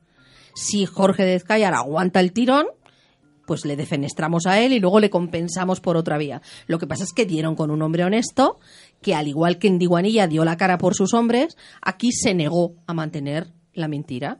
Y entonces, unos años después, cuando se lo pudo permitir, en su libro eh, Valió la pena, e incluso en ese momento, finalmente él dijo que esa declaración la había hecho presionado por Aznar porque el CNI fue sacado de la investigación. Es que no habían tenido acceso desde el día 1 a ninguna de las investigaciones de la policía. A las 5 de la tarde se reúne el Consejo de Seguridad de la ONU. Hemos dicho que ya había habido, eh, pues mira, a las 13.30 ya había instrucciones a la misión española en la ONU para asegurar y para hacer creer a, a A la todo el ONU mundo. de que era ETA. Bueno, pues no pasan ni tres horas, Mercedes no llega ni a tres horas, cuando ya el Consejo eh, de Seguridad de la ONU ya plantea dudas sobre la autoría. Es que mucho antes ya te digo que los propios servicios de, de, bueno, pues espionaje americanos le habían hecho saber a Aznar que no le convenía seguir por esa vía porque desde luego lo que tenían claro es que habían sido los islamistas. Una de las líneas conspiranoicas de investigaciones que sostiene que Estados Unidos lo supo siempre porque era lo que le interesaba para validar la línea de actuación eh, pues de- que se había hecho manifiesta y pública en la reunión de las Azores. ¿Por qué, Pablo, se ocultan datos sobre la furgoneta Kangoo? ¿Por qué hasta que no aparece una cinta con ciertos versos del Corán y otras cosas más no se le da importancia? ¿Y por qué se hace desaparecer al Skoda Fabia? Por ejemplo. Pues, eh, bueno, es una, es una Yo te he preguntado antes y no me has respondido. Te he preguntado, Ah, te he hecho una pregunta muy concreta. Y es, me has explicado muy bien lo del tema de la furgoneta, lo del tema de los explosivos, pero te he preguntado si la furgoneta para ti era un señuelo que fue colocada con falsas pruebas. Hombre, yo te he dicho que, que, que- que ya el conserje lo deja muy claro, ¿no? Que, lo que él vio fue una persona de Europa del Este. Entonces, partiendo de esa base, yo no sé si se participó con ella o no, pero ya es una prueba inválida para el juicio que, que debería ser ya, y además una pieza importante que debería ser declarado nulo solo por eso. Y también te, quiero aclarar que antes no quise nombrar a Casimiro García Vadillo, que fue uno de los, eh, si no me falla la memoria, quien sustituyó a Pedro J después de abandonar el mundo. Escribió después un libro también, bueno, hizo el prólogo de un libro de otro Claro, colaborador, no, pero, sí. pero te referías a Fernando. a Fernando Mujica. eh, Mújica, perdón. Claro. eh, exactamente. Sí. La verdad es que se me ha ido un poco a No, lo que pasa es que Casimiro García Vadillo también escribió, entonces tampoco estaba descontextualizado el tema. Claro, no, pero yo, yo me refería a él. A Mujica. Eh, de todas formas, eh, el tema de la furgoneta, Carlos, mm, pues eso, eh, si no oye, parece un chiste, pero, pero es algo muy importante porque de allí se afirmó eh, ver una persona de, de, de tez oscura, etcétera, en el. Pero es que el, el- conserje habla de, de una persona de Europa del Este, claramente. Entonces, eh, ¿tú qué, a, ti, ¿a ti qué te hace pensar eso, Carlos? A mí me parece que la furgoneta de. A mí me parece que la furgoneta de la Kangoo, que era una, una furgoneta Kangoo, eh, a mí sí me parece que es un señuelo. Pues entonces ya eh, te has respondido a ti mismo. Y a, mí sí me parece que es un señuelo. A mí, A me a parece, a a a a es a que yo no puedo entender que el chapucerismo a la hora de hacer un atentado llegue a grado tal de dejar unas pruebas tan flagrantes. Es que no, es que se lo estaba poniendo a huevo. O sea, vamos a ver. Yo voy a, voy a perpetrar un atentado y me voy a dejar en los alrededores de Alcalá de Henares o donde sea una furgoneta con versos del Corán, con restos de detonadores, con una mochila y que aparecen restos de explosivos. Pero ¿cómo se puede ser tan inútil para dejar esas pruebas? para dejarlo tan claro. Hay que decir también que la, bolsa que se conserva, que era bolsa en este caso y no mochila, eh, no aparece, no está a la vista en las pertenencias de las víctimas, eh, mientras que las fuerzas y cuerpos de seguridad del Estado lo recogen.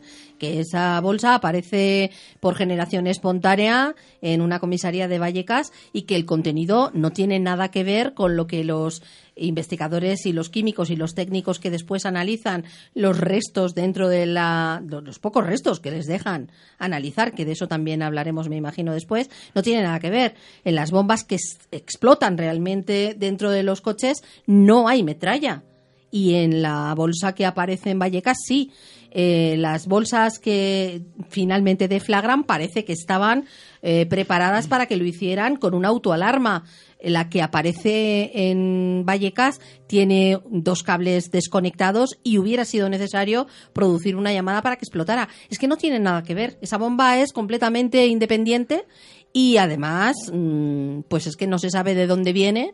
Es como la canción, ni a dónde fue. A las 8 y 10 vuelven a reunirse, vuelven a telefonear y hablar juntos, vuelven a hablar Aznar y Zapatero.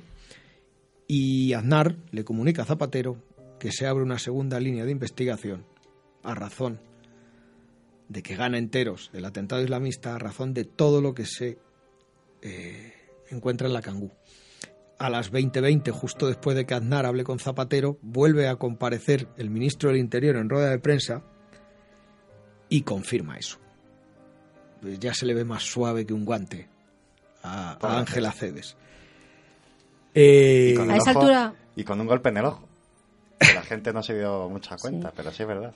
A esa altura de la película ya habían llegado a la conclusión unos y otros que dependiendo de qué tesis se impusiera, eso iba a poder acabar siendo determinante en las elecciones, que también sorprende en el mundo entero que no se suspendieran. Es decir, si no se deja legislar en caliente, ¿cómo se deja y acudir a unas elecciones en caliente? Eso la opinión pública del mundo no lo entenderá nunca. ¿Cómo se llevaron a cabo las elecciones apenas unos días después de un atentado de esas magnitudes? A las 20.30 eh, se produce una declaración institucional de Su Majestad el Rey Don Juan Carlos, y todos sabemos la claridad eh, con la que siempre se ha expresado el Rey Juan Carlos y que nunca ha tenido pelos en la lengua, pide unidad frente al terrorismo, pero no cita ETA. Y una hora más tarde, la agencia Reuters difunde que el diario difunde a través del diario Al Arabi, con sede en Londres, que ha recibido un correo electrónico de las brigadas Abu Safs en el que asumen la autoría del atentado en Madrid. Por cierto, también se dice que esa declaración de autoría es falsa. En cualquier caso, la agencia Reuters a las 21.30 es la que da la noticia oficial de que no es que haya sido ETA, de que es un atentado islamista. Esa es un poco la cronología del atentado y de los donde dije digo digo Diego y donde las luchas para allá y para acá. En ese momento y durante dura, dura cuando dura toda en el tiempo que dura toda esta cronología, vaya que espesito estoy hoy, ¿vale? La gente se empieza a dar cuenta, tanto los partidos de izquierdas como los partidos de derechas, en este caso era un partido de tenis PP-PSOE, PSOE-PP, se empiezan a dar cuenta de que cierta verosimilitud en los hechos favorece al PP y cierta verosimilitud en otros hechos favorece al PSOE. Y después de todo esto, ¿pensáis que los resultados electorales se vieron claramente afectados? Totalmente. Eh, si la gente recuerda ese día, eh, yo no estoy tan familiarizado en estos temas como lo estáis vosotros, pero recuerdo que unos días antes eh, la mayoría era del PP, estaba claro. A raíz de estos atentados cambió todo. Hay algunos que dicen que, que no, que no, que lo que influyó, que estos atentados influyeron en que el margen por el que iba a ganar el PP. Que el PP tenía las elecciones claramente ganadas, pero que esto lo único que influía en teoría era en el margen que iba a sacar. Bueno, al final perdió las elecciones.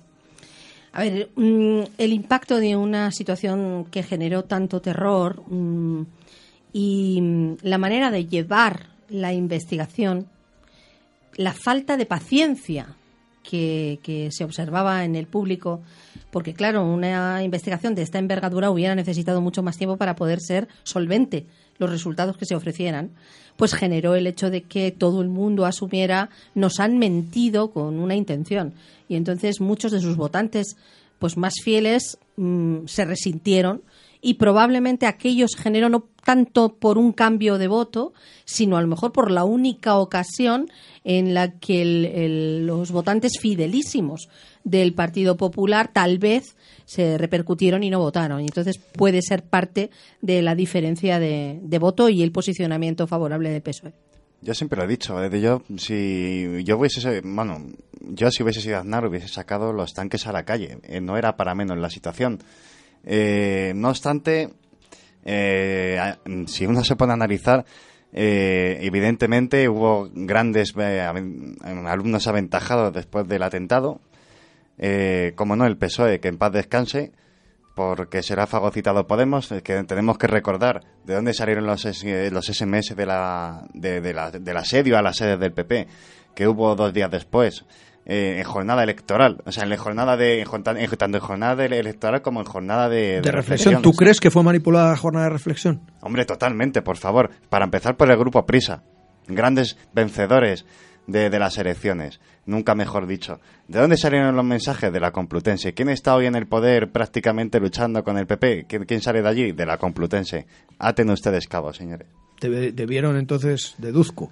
Sí, sí, aquí la- aquí que la- debieron posponerse las elecciones. No, no, De perfectamente. ahí, hombre, de ahí a sacar los tanques y a declarar un estado de excepción, no lo sé.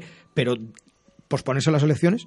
Hombre, eh, eh, el tema de sacar los tanques a las calles era simplemente para prevenir tanto nuevos atentados, tan- tanto para prevenir a la gente que, que interesadamente estaba metiendo cizaña y empezando ya a atacar a las sedes del PP en diferentes puntos de España. ¿Tú hubieras pospuesto las elecciones? Mm, Yo sí, al menos eh, como mínimo una semana para que el país, eh, bueno, pues se hubiera dado cuenta de todo lo que ocurrió. Yo mi opinión sí. ¿Tú, Mercedes? No, yo estoy completamente de acuerdo. Yo pienso que, y ni siquiera una semana, yo creo que hubiera sido necesario más tiempo ante una catástrofe de esta magnitud. eh, debería haberse. Mm, Debería haberse planteado todo con más calma. ¿Y esa decisión quién debería haberla tomado? ¿El, el gobierno que estaba entrando o había, te- tenía que haber habido un consenso entre los diferentes partidos? Hombre, debería haber habido un consenso, pero en realidad la situación hubiera sido mucho más tranquilizadora para todos. La, investiga- la investigación hubiera podido avanzar eh, con más serenidad si hubieran podido dar em, noticias más ciertas, si hubiéramos dejado un margen de tiempo de reflexión.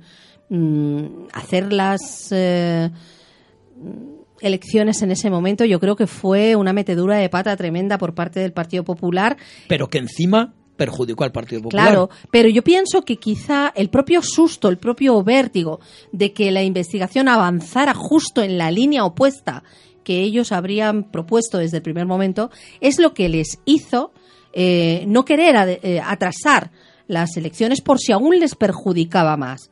Entonces yo creo que ahí fue una metedura de pata porque el tiempo si la investigación se hubiera hecho con solidez, les hubiera permitido dar unos datos mucho más fiables y entonces hubieran podido quedar como más eficaces Eh, o delante por lo de la opinión intentar pública. arreglar el entuerto. Claro. Y además y justificar incluso su primera tesis, porque es que no hubo un español que no pensara que era ETA al principio, con lo cual eh, podrían haberlo justificado con el avance de una investigación seria, pero eso requería obligatoriamente tiempo, que es lo que no se permitieron a sí mismos.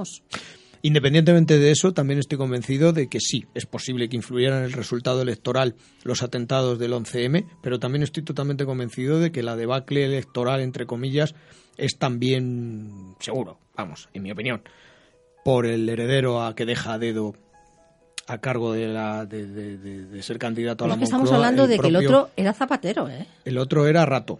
No, no, digo, Aznar, Aznar tenía el dos adversario, opciones. sí, ah, sí. el adversario. Claro, Aznar tenía dos opciones, Sí, o Rodrigo Rato o Mariano Rajoy. Sí, sí. Y eligió Susto o muerte. Susto o muerte, efectivamente. Pues yo creo que eso que en principio fue un susto, que era Mm. Rajoy, y que pensaban que era el menos malo, al principio yo creo que hubiera sido... Nadie se podía imaginarlo. No, claro. Lo que ocurrió después con Rato. Sí. Pero yo creo que Rato tenía mejor cartel en ese momento. Bueno, e- evidentemente Aznar se equivocó en nombrarlo a dedo, pero entre los dos no se equivocó. Aunque yo creo que esa decisión sí provocó una caída en votos del PP. Fíjate, aparte de los atentados, ¿eh?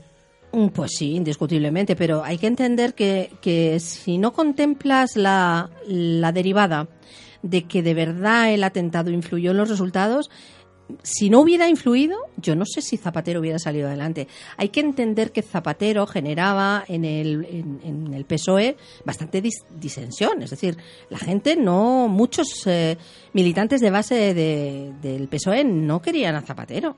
Zapatero se coloca por la conmoción de la sociedad española.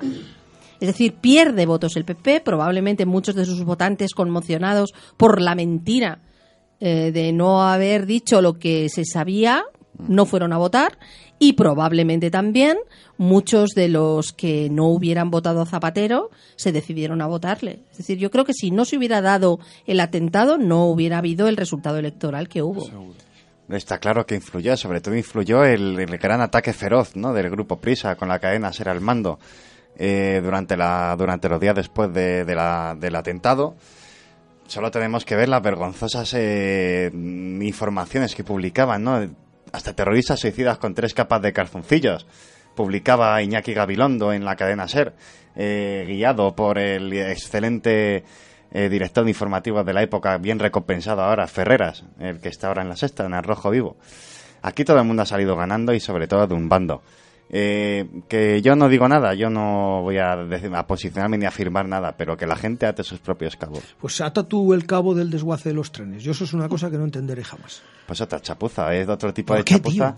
Que no, no, pero eso no es una chapuza. Eso es una intención clara de quitar De de, en medio pruebas, pruebas. efectivamente. Porque hay eh, Pero ¿qué otros- pruebas? ¿Qué pruebas? Todas, las de Pues las, todas las hay. las de los propios eh, explosivos, eh, la de cualquier tipo de seguimiento por si eran o no eran de un bando o de otro, o islamistas o no.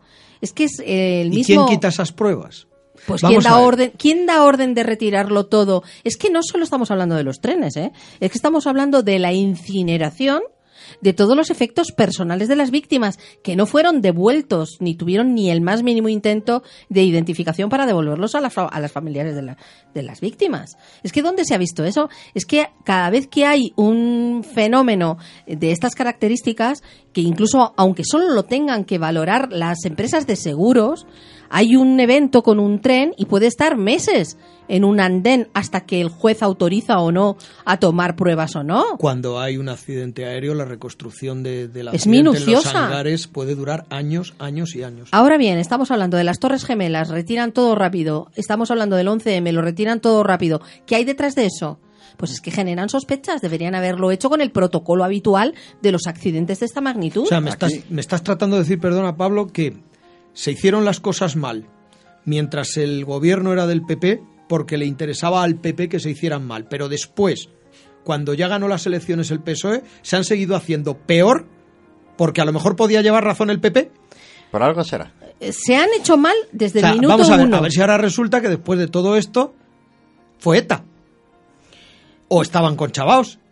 Una Fue de una la- colaboración, que es mi teoría, entre Una de las líneas de, hipótesis que se valora aquí es esa.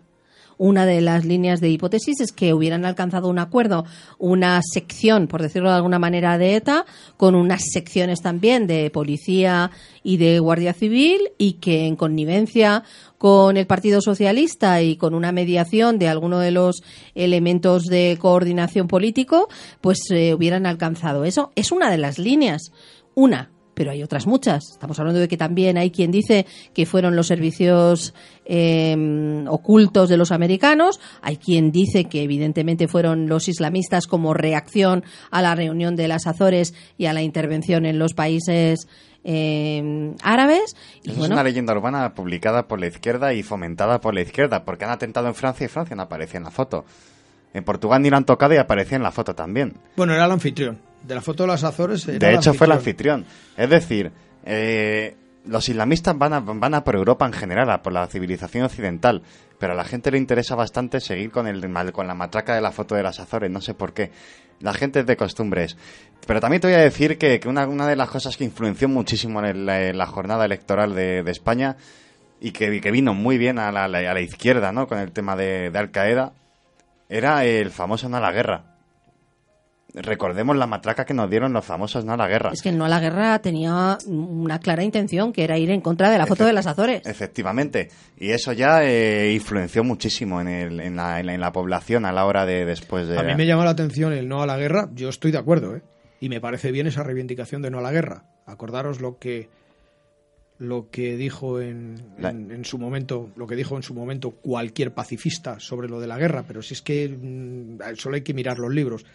Pero me parece, me parece muy raro, me parece muy raro que durante años, años ilustros, en España ha estado asesinando ETA y ningún actor Vale, se puso nunca una pegatina de fuera Pero ETA y- o no a y- y ETA en ninguna guerra. y, y en ninguna guerra, cuando hemos tenido la de los Balcanes, hemos tenido otro tipo Mira, de vamos guerra, a ver, aquí las y sin embargo tardaron muy poquito en ponerse la pegatina de no a la guerra. Es duro, es duro reconocerlo, pero la guerra es una condición del ser humano, intrínseca del ser humano, el poder, en la lucha por el poder.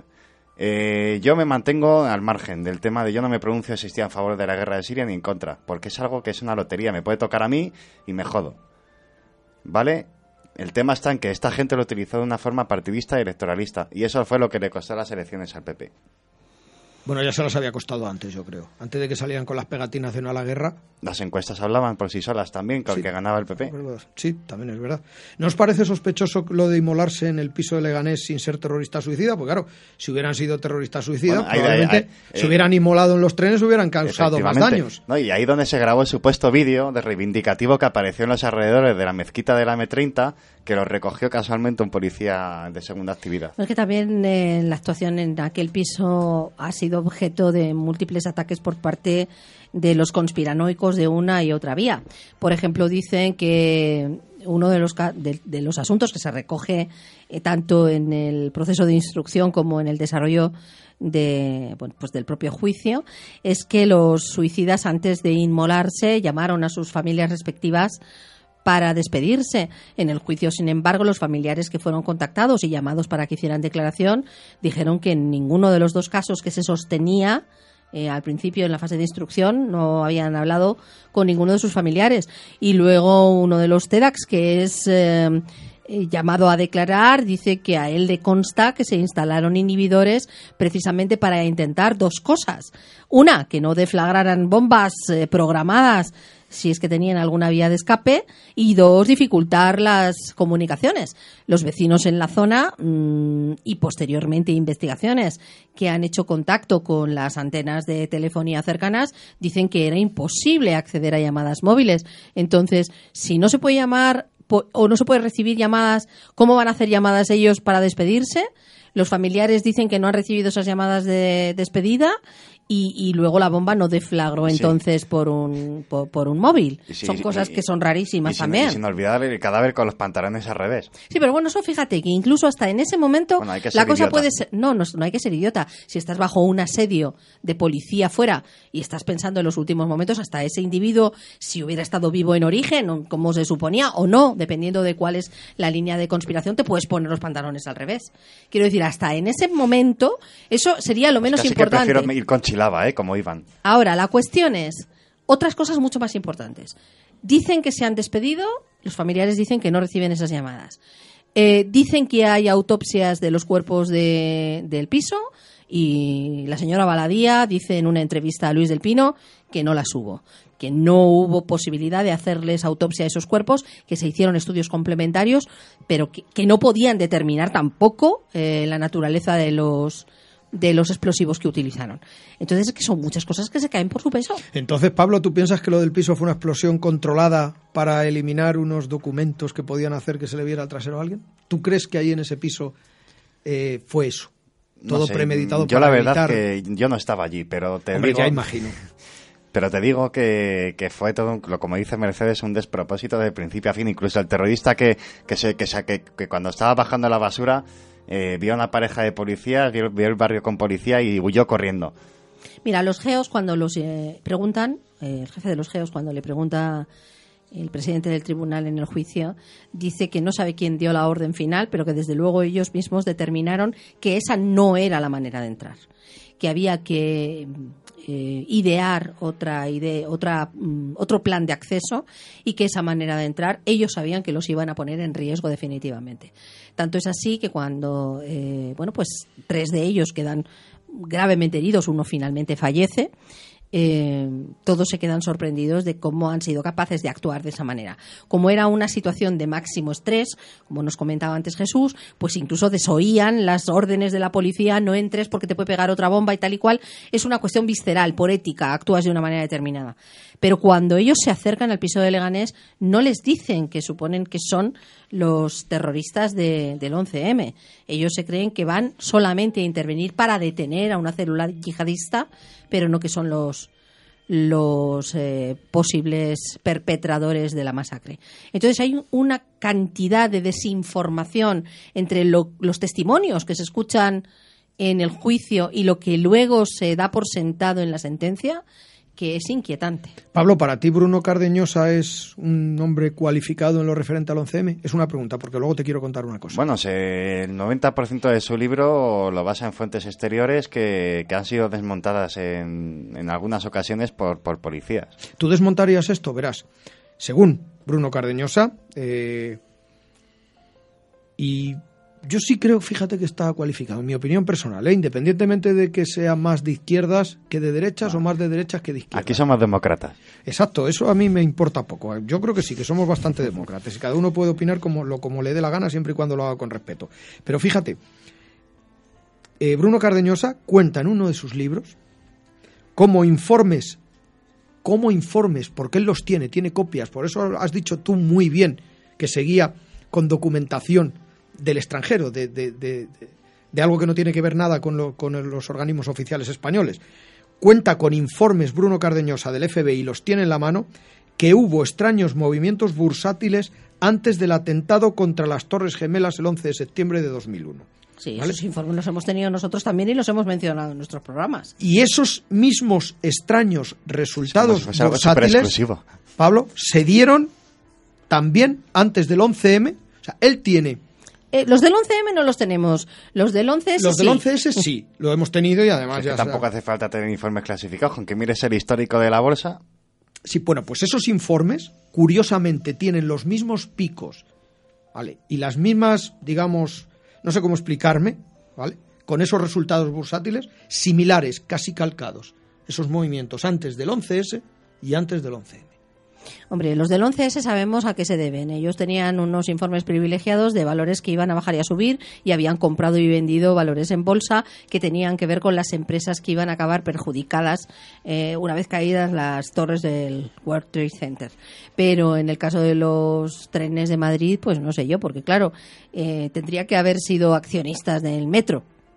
Quiero decir que no podría haber una relación directa entre una cosa y otra. Las subidas y bajadas de la bolsa pueden ser sintomáticas, pero no se podrían unir unas historias y otras. Quiero decir que, la, que, el origen de esos movimientos bursátiles en el 11S son perfectamente justificables, porque corresponden a unos valores que sí o sí, después de la caída de las torres, se sabía que se repercutirían en Madrid, no sé yo qué tipo de valores se pueden repercutir. Las constructoras que tuvieron que reconstruir todo únicamente, claro. Pero vamos, compras y ventas de... ¿eh?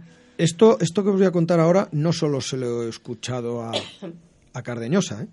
lo he escuchado a varios potentados relacionados con este tipo de, ¿cómo se dice? Conspiración. Conspiración, claro. Pues Esa conspiración de Bruno Cardeñosa irá en la línea entonces de la intervención de los servicios eh, secretos americanos él está convencido y otra más gente. ¿eh? Lo mismo que esto de la bolsa, a quien se lo he escuchado y a quien se lo he leído únicamente es a, Cardeñosa, esto otro que voy a decir lo he escuchado muchísimo y en muchísimos medios. E insisto, en, medios afines y desafines, de izquierdas o de derechas. La cabeza pensante del 11S en Nueva York, 11M en Madrid y julio de 2005 en Londres es la misma. Los servicios de inteligencia de los diferentes países involucrados. ¿No suena muy fuerte esto?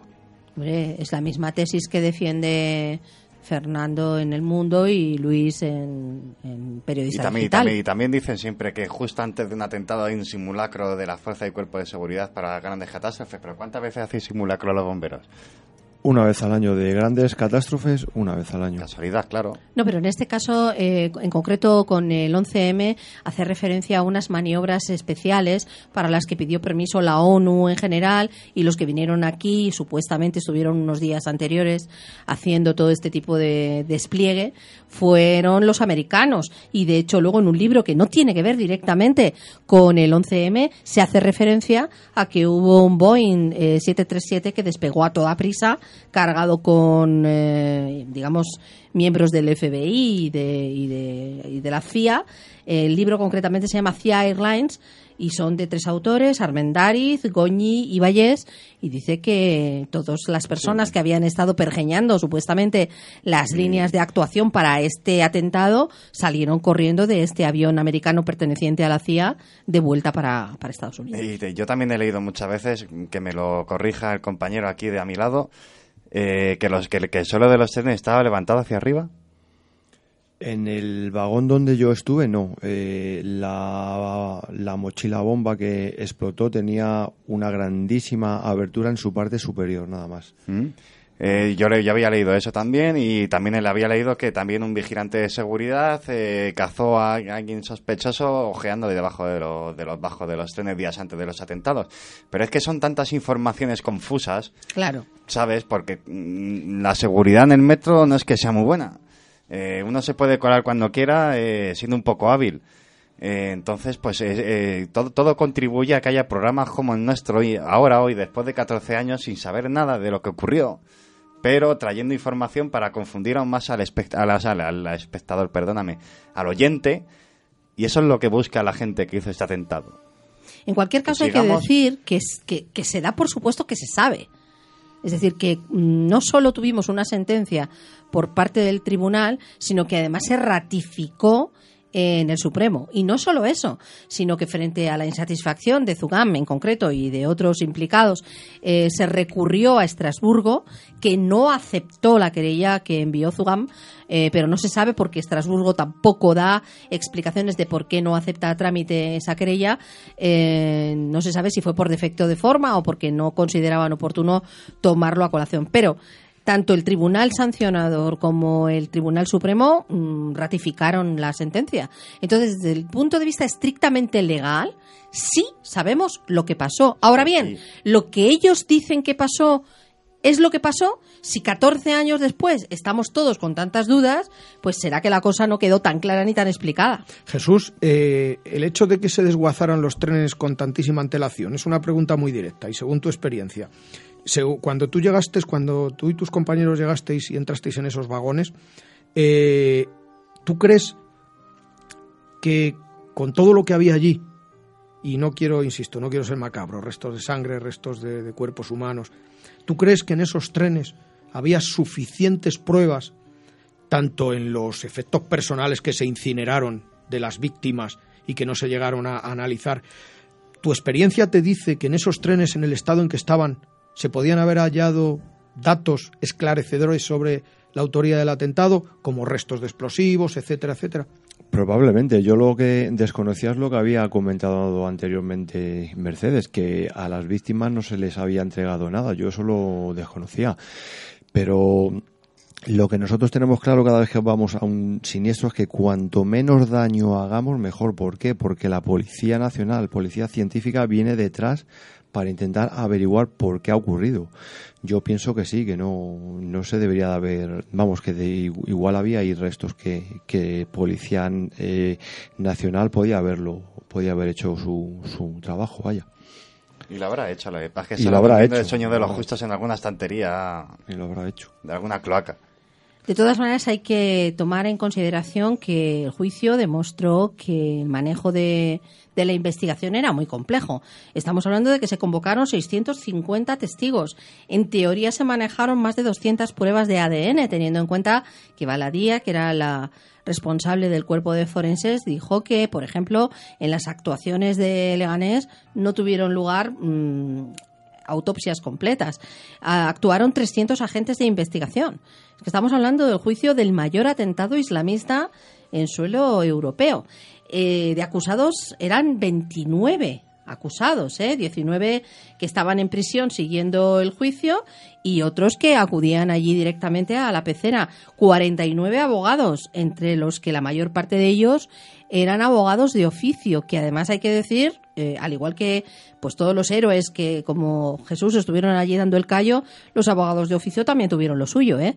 porque la repercusión social que tuvo el hecho de que ellos defendieran a los acusados les dejó rastro tanto psicológico como profesional para tiempo. Tenían vergüenza de reconocer en público que estaban defendiendo a los terroristas y luego cobraron una miseria, porque cobraron 19 euros por cada mil folios y tuvieron que seguir el juicio. En ese dinero estaba incluido además el hecho de si tenían que ir a donde estuvieran encerrados, a Valencia, no sé qué, a no sé cuánto, con su propia gasolina y demás.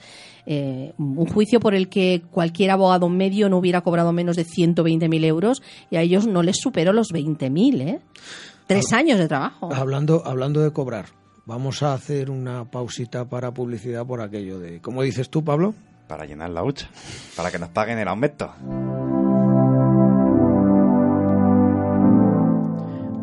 ¿Problemas con la legionela? Olvídese de ella. Aquastudio 2004 es una empresa líder en su erradicación con más de 20 años de experiencia en el sector de la sanidad ambiental. Llame al 609 67 6988.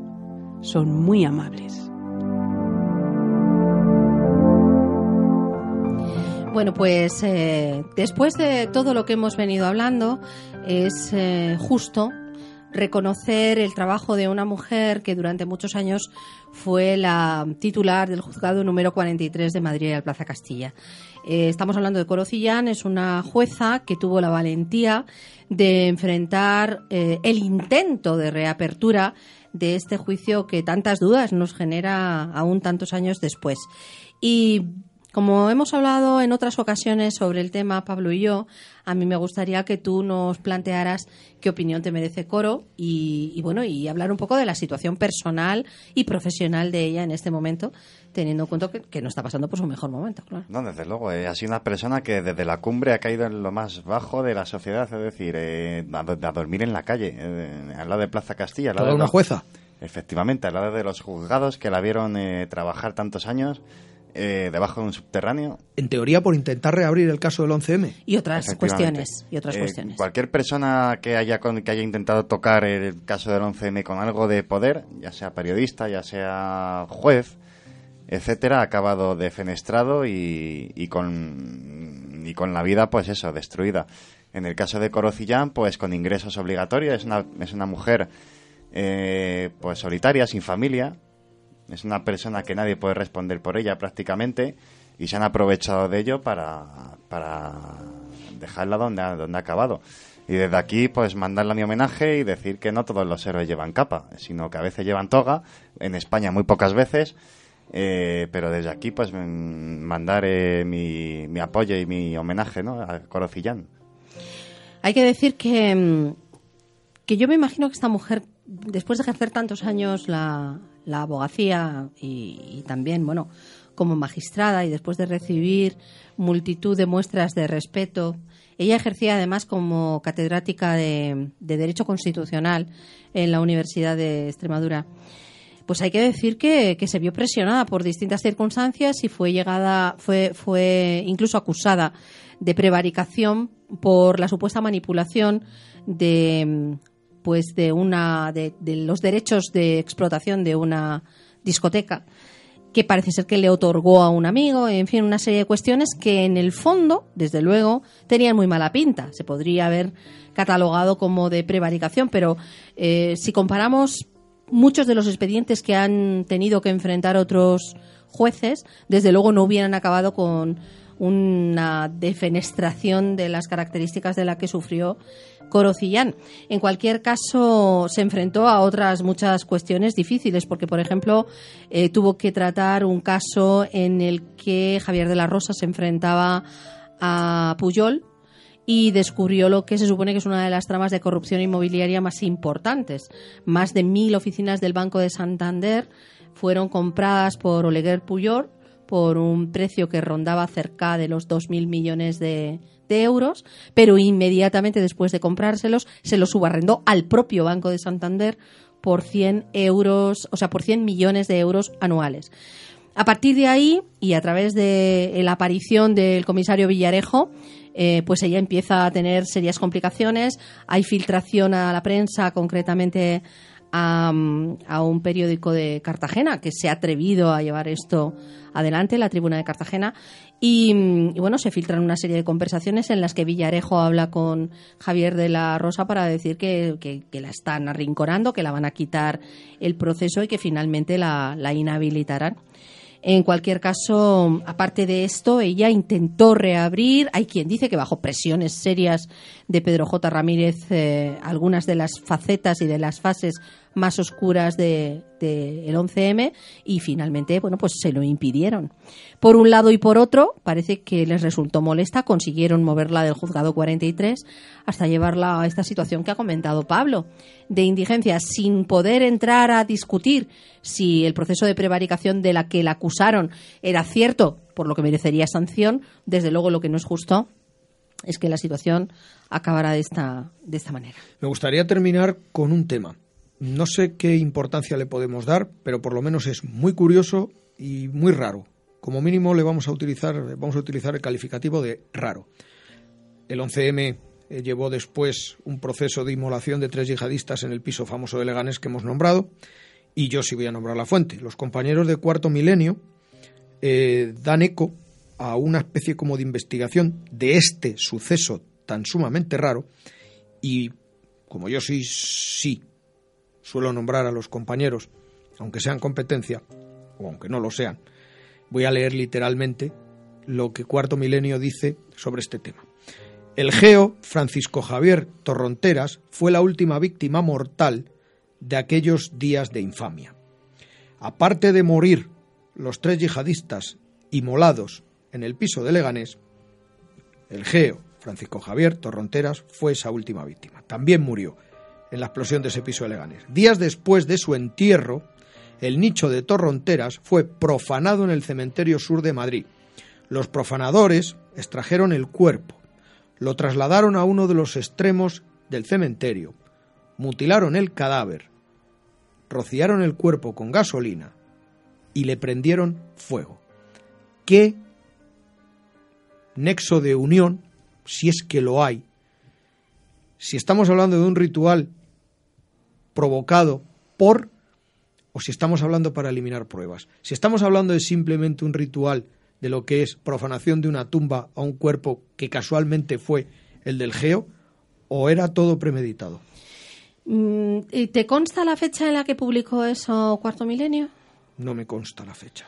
Bueno, esta, esa noticia apareció hace muchísimo tiempo en prensa. Tanto El Mundo como El País publicaron eso el 20 de abril de 2004. Quiero decir que no es una exclusiva por parte del compañero. No, no, no me refiero, no. Lo que me estoy refiriendo es que ellos sí han hecho un programa sobre ello, han hablado sobre ello y lo han tratado y han investigado. Además, tengo que decir que Iker Jiménez y, y, detrás está Pérez Avellán, que para mí es una eminencia en todo esto. O sea, quiero decir que sí es posible, y de hecho lleva razón. Sí, sí, lo publicaron en el país del mundo. El 20 de abril ha salido en, Sí, sí, lo publicaron y además con todos de los detalles. Y con todos estos tiradas. Pero nadie ha hecho un programa y nadie le ha dedicado el tiempo para, para tratar de averiguar qué pasó y por qué? Por la peculiaridad de, del asunto de la... Bueno, pues yo creo que el propio periódico del mundo y también el país valoran las distintas posibilidades de por qué esa profanación. Hay que decir que no lo menciona la nota que tú nos has comentado, que no solo le prendieron fuego, sino que además le clavaron un pico y una pala. A los restos mortales. En cualquier caso, eh, se supone que era con la intención de que los familiares que en un primer momento se habían negado a la incineración por las creencias religiosas de la familia, eh, a que consientan en que se proceda a la incineración y a la custodia no en el cementerio, sino en un lugar distinto de, del Geo Torronteras. Bueno, una de las líneas eh, conspiranoicas sostiene que precisamente con la misma filosofía de destruir o de dejar inalcanzables las pruebas, eh, pues se procede a esto para que no quede restos mortales de torronteras que analizar con el paso del tiempo. Evidentemente sigue siendo un enigma. No se sabe por qué y no, no había ningún detalle de tipo familiar o personal que hiciera suponer que, que iba a ser profanado su cuerpo. No tenía ningún sentido más allá de esta explicación peregrina, evidentemente, que le da, que le da este enfoque conspiranoico. Estamos en tiempo de descuento. Pablo, te he oído decir antes muy de soslayo y quiero que me lo confirmes. Para ti es una patraña, un invento, la foto de las Azores. ¿Tú piensas que lo que ocurrió en el izquierdas. 2003, eh, que es la foto de las Azores, en dos, es en 2003, no lo olvidemos. Las Torres Gemelas en 2001, Madrid 2004 y Londres 2005. Bush, Blair, Aznar. Londres, Y Barroso. Nueva York, si Durao Barroso era el anfitrión. Por eso. Pero ya Bien. a Portugal no han tocado. Mm, Pregunta concreta y directa. Tú piensas que no está relacionado, ¿no? Para nada, para nada. Eh, La, la- la lucha es contra la civilización occidental. Olvídate de España, de Inglaterra. Van a atacar donde puedan. Y desde luego se están organizando ahora mismo en estos momentos. Sargento, ¿y tú qué piensas? Yo creo que, que sí, que al haber estado en las fotos los tres, Tony Blair, Aznar y Bush, yo creo que atentaron contra, contra ellos, independientemente de lo que pueda decir Pablo, que seguramente lleva, lleve toda la razón del, del mundo, que lo, que lo que quieren atentar es contra el pueblo occidental, pero no sé, a mí me da que me pensar la verdad. Que esa foto pudo ser caldo de cultivo. Pudo ser. ¿Y tú, ser. Mercedes? Hombre, yo pienso eh, que puede tener mucho de cierto y luego por las propias manifestaciones de los terroristas que dicen que todo mm, país occidental que ejerza tutela o directamente presión sobre los países hermanos que sufran, eh, sufrirán en su territorio nacional pérdidas y bajas para que su propia población civil eh, bueno, pues sienta lo que están sintiendo sus pueblos al ser atacados por las naciones eh, occidentales. Y como muy bien decía Pablo, pues solo hay que hacer un recorrido sobre lo que es capaz de mover la yihad en un mes. Eh, por ejemplo, detenidas cuatro personas que pertenecen al ISIS el día 5 de diciembre del año pasado, dos en Gerona, una en Madrid y otra en Marruecos. Eh, también, por ejemplo, eh, detenidos en Bajada Honda en un español radicalizado aquí, en, en España, un joven de 19 años que nació en Marruecos pero se crió aquí. El 5 de febrero, el juicio de Bruselas contra Salah Abdeslam. Mm, otro aquí también detenido en Murcia, un marroquí de 31 años por captación y adoctrinamiento para una yihad extremadamente violenta y etc, etc. Es decir, que os menciono solo tres, pero tengo aquí una retaíla de más de 11 actuaciones de la policía en menos de un mes. ¿eh? Con respecto a células yihadistas que están actuando no solo en terreno europeo, sino también concretamente en el español. De hecho, el 31 de enero de este año, Interpol ha hecho pública y manifiesta una lista de 50 miembros del Daesh tunecinos que han entrado en Europa a través de Italia eh, como refugiados, como refugiados, con carne de refugiado, con intención clara de atentar. Es una lista publicada por The Guardian y está confeccionada por la Secretaría de la Interpol. ¿eh? Yo, disculpa, yo eh, espero que lo que ha dicho Pablo de que se están organizando o reorganizando otra vez aquí, Dios quiera que no, espero que no y espero que se equivoque. Ese matiz nada más. Ojalá. Pues, Ojalá, eh, Dios, Dios Están lo interviniendo los compañeros de los cuerpos y fuerzas de seguridad del Estado con muchísima oportunidad y con mucho acierto. Ah, sí, sí, pero todas peligroso- estas actuaciones, evidentemente, lo que están es evitando que profesionales como tú nos tengáis que volver a salvar la vida otra vez. Pero sí, lo, este, lo- lo peligroso no, no son las células en sí, son los lobos solitarios. Es que todos estos son 50 que se han repartido de manera solitaria. Y no, no, pero organizados, porque todos estaban marcados. Porque en el, en el atentado de París estaban todos ya fichados por el servicio secreto parisino. O sea, de, de francés, perdona.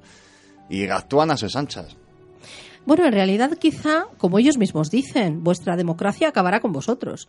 El hecho de la presunción de inocencia hace que no les puedas eh, detener antes de que cometan algo. Y mientras que eh, el derecho a asociación se mueve por todo el territorio europeo, pues ellos tienen derecho a reunirse y hablar de lo que quieran, Mira, ¿no? una- Hasta que no delincan, no se puede hacer nada. Eh, sí, si a nosotros nos dan una bolsa con 100 caramelos y nos dicen que 20 están envenenados, ¿cogeríamos alguno al azar? Pues no sé qué decirte, Pues depende no. de a quién. A buen entendedor, pocas palabras bastan. Pablo, a- telegrafiándome la respuesta, por favor, que vamos eh, contra reloj. Eh, y como última pregunta, y a modo de conclusión, yo te la voy a hacer muy directamente y luego tú, si quieres, sueltas unas conclusiones finales, ¿vale? ¿ETA o Al Qaeda? Detrás del 11M. No hay nada claro, no te sé decir. Y... ¿Tu opinión? Pues mm, que no hay nada claro, ni uno ni otro. No la tienes ni tú. Ni uno ni otro. No, si es que antes nos ha dicho que su propia línea de, de opinión estaría cercana a la de los santos, que es los servicios secretos marroquíes. Sí, sí, no, claro, analizando la, la- la política española y marroquí en los últimos tiempos de Aznar, eh, puede ser viable. Jesús, Eh, ETA, Al Qaeda o una o algo bipartito. Yo, como he comentado anteriormente, no estoy tan informado como estáis vosotros. Yo me debo a lo que dice prensa, televisión y radio y para mí es Al Qaeda. Mercedes, pues exactamente la misma pregunta. Pues a estas alturas de la, de la investigación cada vez lo tengo menos claro. No lo sé. Podría ser una mezcla de casi todo y hay mentiras y verdades en todas partes. Yo estoy contigo. Mentiras y verdades independientemente de quién haya sido. Nos han ocultado un millón y medio de cosas. Yo no sé qué ha sido más chapucera. Si la autopsia de las niñas de Alcácer o lo que se hizo después con los documentos personales y con las posesiones personales de los muertos en, en el 11M, de no devolvérselo a las víctimas e incinerar esos restos. No sé qué es más chapucero, si cómo se rescataron los cuerpos de las fosas de Alcácer o cómo se desguazaron los trenes, y no sé qué es peor, si cómo ha acabado uno de los principales investigadores del caso Alcácer o, en este caso, alguien como Corocillán que intentó reabrir el caso. O Fernando Mújica. Pues más chapucero fue ya 42. Que Por- igual estaba velando al teniente Gómez y es igual estabas en realidad velando al cabo González. Como dice Pablo, estamos viviendo en un país de mortadelos.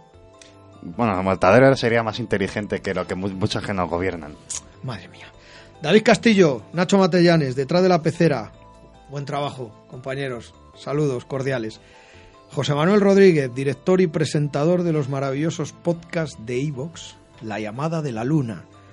Gracias, te tengo que dar las gracias y genuflexión así figurada detrás del micro por esta emotiva dramatización que has creado especialmente para el Centinela del Misterio.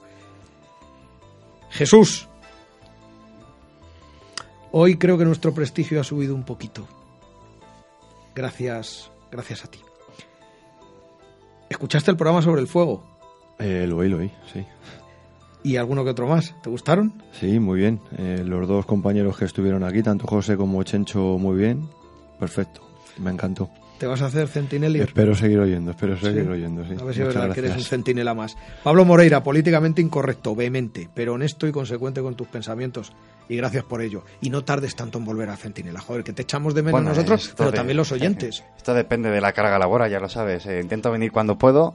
Y nada, pues eh, que sirva este, este programa un homenaje para 193 víctimas que se conozcan de la barbarie terrorista. 193 porque hay que contar a torronteras, claro. ¿no? Y 194 porque 10 años después murió Laura, que, que pasó 10 años de, mm, de coma. Entonces son Pues en este momento 194. 194. Un abrazo para los supervivientes y también un abrazo muy sentido de todos los que estamos aquí y de todos los centinelas al otro lado de las ondas para los familiares. Eh, ellos sí que pueden permitirse el lujo de pensar todo aquello que quieran porque las víctimas siempre son las que tienen razón. Pues Mercedes, ese abrazo extensivo y enorme y gigante. Y nuestra solidaridad con todo tipo de víctimas. Nuestra solidaridad con, con las mujeres que van a celebrar un día de huelga que probablemente lleven más razón que un santo. Así sí se hacen las cosas, no cambiando el orden de las palabras ni cambiando sílabas. Pero si son ellas las que convocan eso. De Las que cambian las sílabas son las que, las que están eh, Eh, afortunadamente, a la- no, afortunadamente, afortunadamente el 80% de las mujeres no están de acuerdo con ciertas actuaciones sacadas de contexto. Otras sí. En cualquier caso, mi solidaridad también con ellas en su día. Mercedes, un placer compartir contigo otro centinela más. Como siempre, eh, el placer es mutuo y yo ya estoy pensando en el próximo programa en el que quiero que venga Jesús y, y hablaremos de algo muy, muy, muy intenso, muy interesante y casi tan conspiranoico como lo de hoy. Pero lo vamos a dejar en puntos Sí, sí, sí, suspensivos. sí, además va a ser ya me ha dicho que sí, ¿eh? ¿Ya? Sí, vendré, vendré. Si, ¿Ya te ha engañado? Si tenéis el placer de invitarme, aquí estaré encantado. Uy, sí. Claro que sí, el placer. Es enorme. Y el honor. Gracias, queridos oyentes, por acudir fieles a nuestra cita semanal. Cada atentado, cada guerra, y cada injusticia provocada por la humanidad denotan la decadencia moral del hombre y la destrucción de su espíritu. Según está nuestro mundo, no me cabe la menor duda de que esta frase es terriblemente cierta.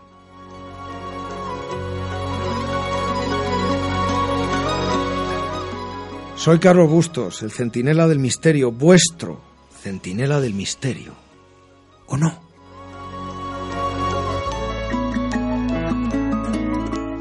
Podéis ir en paz.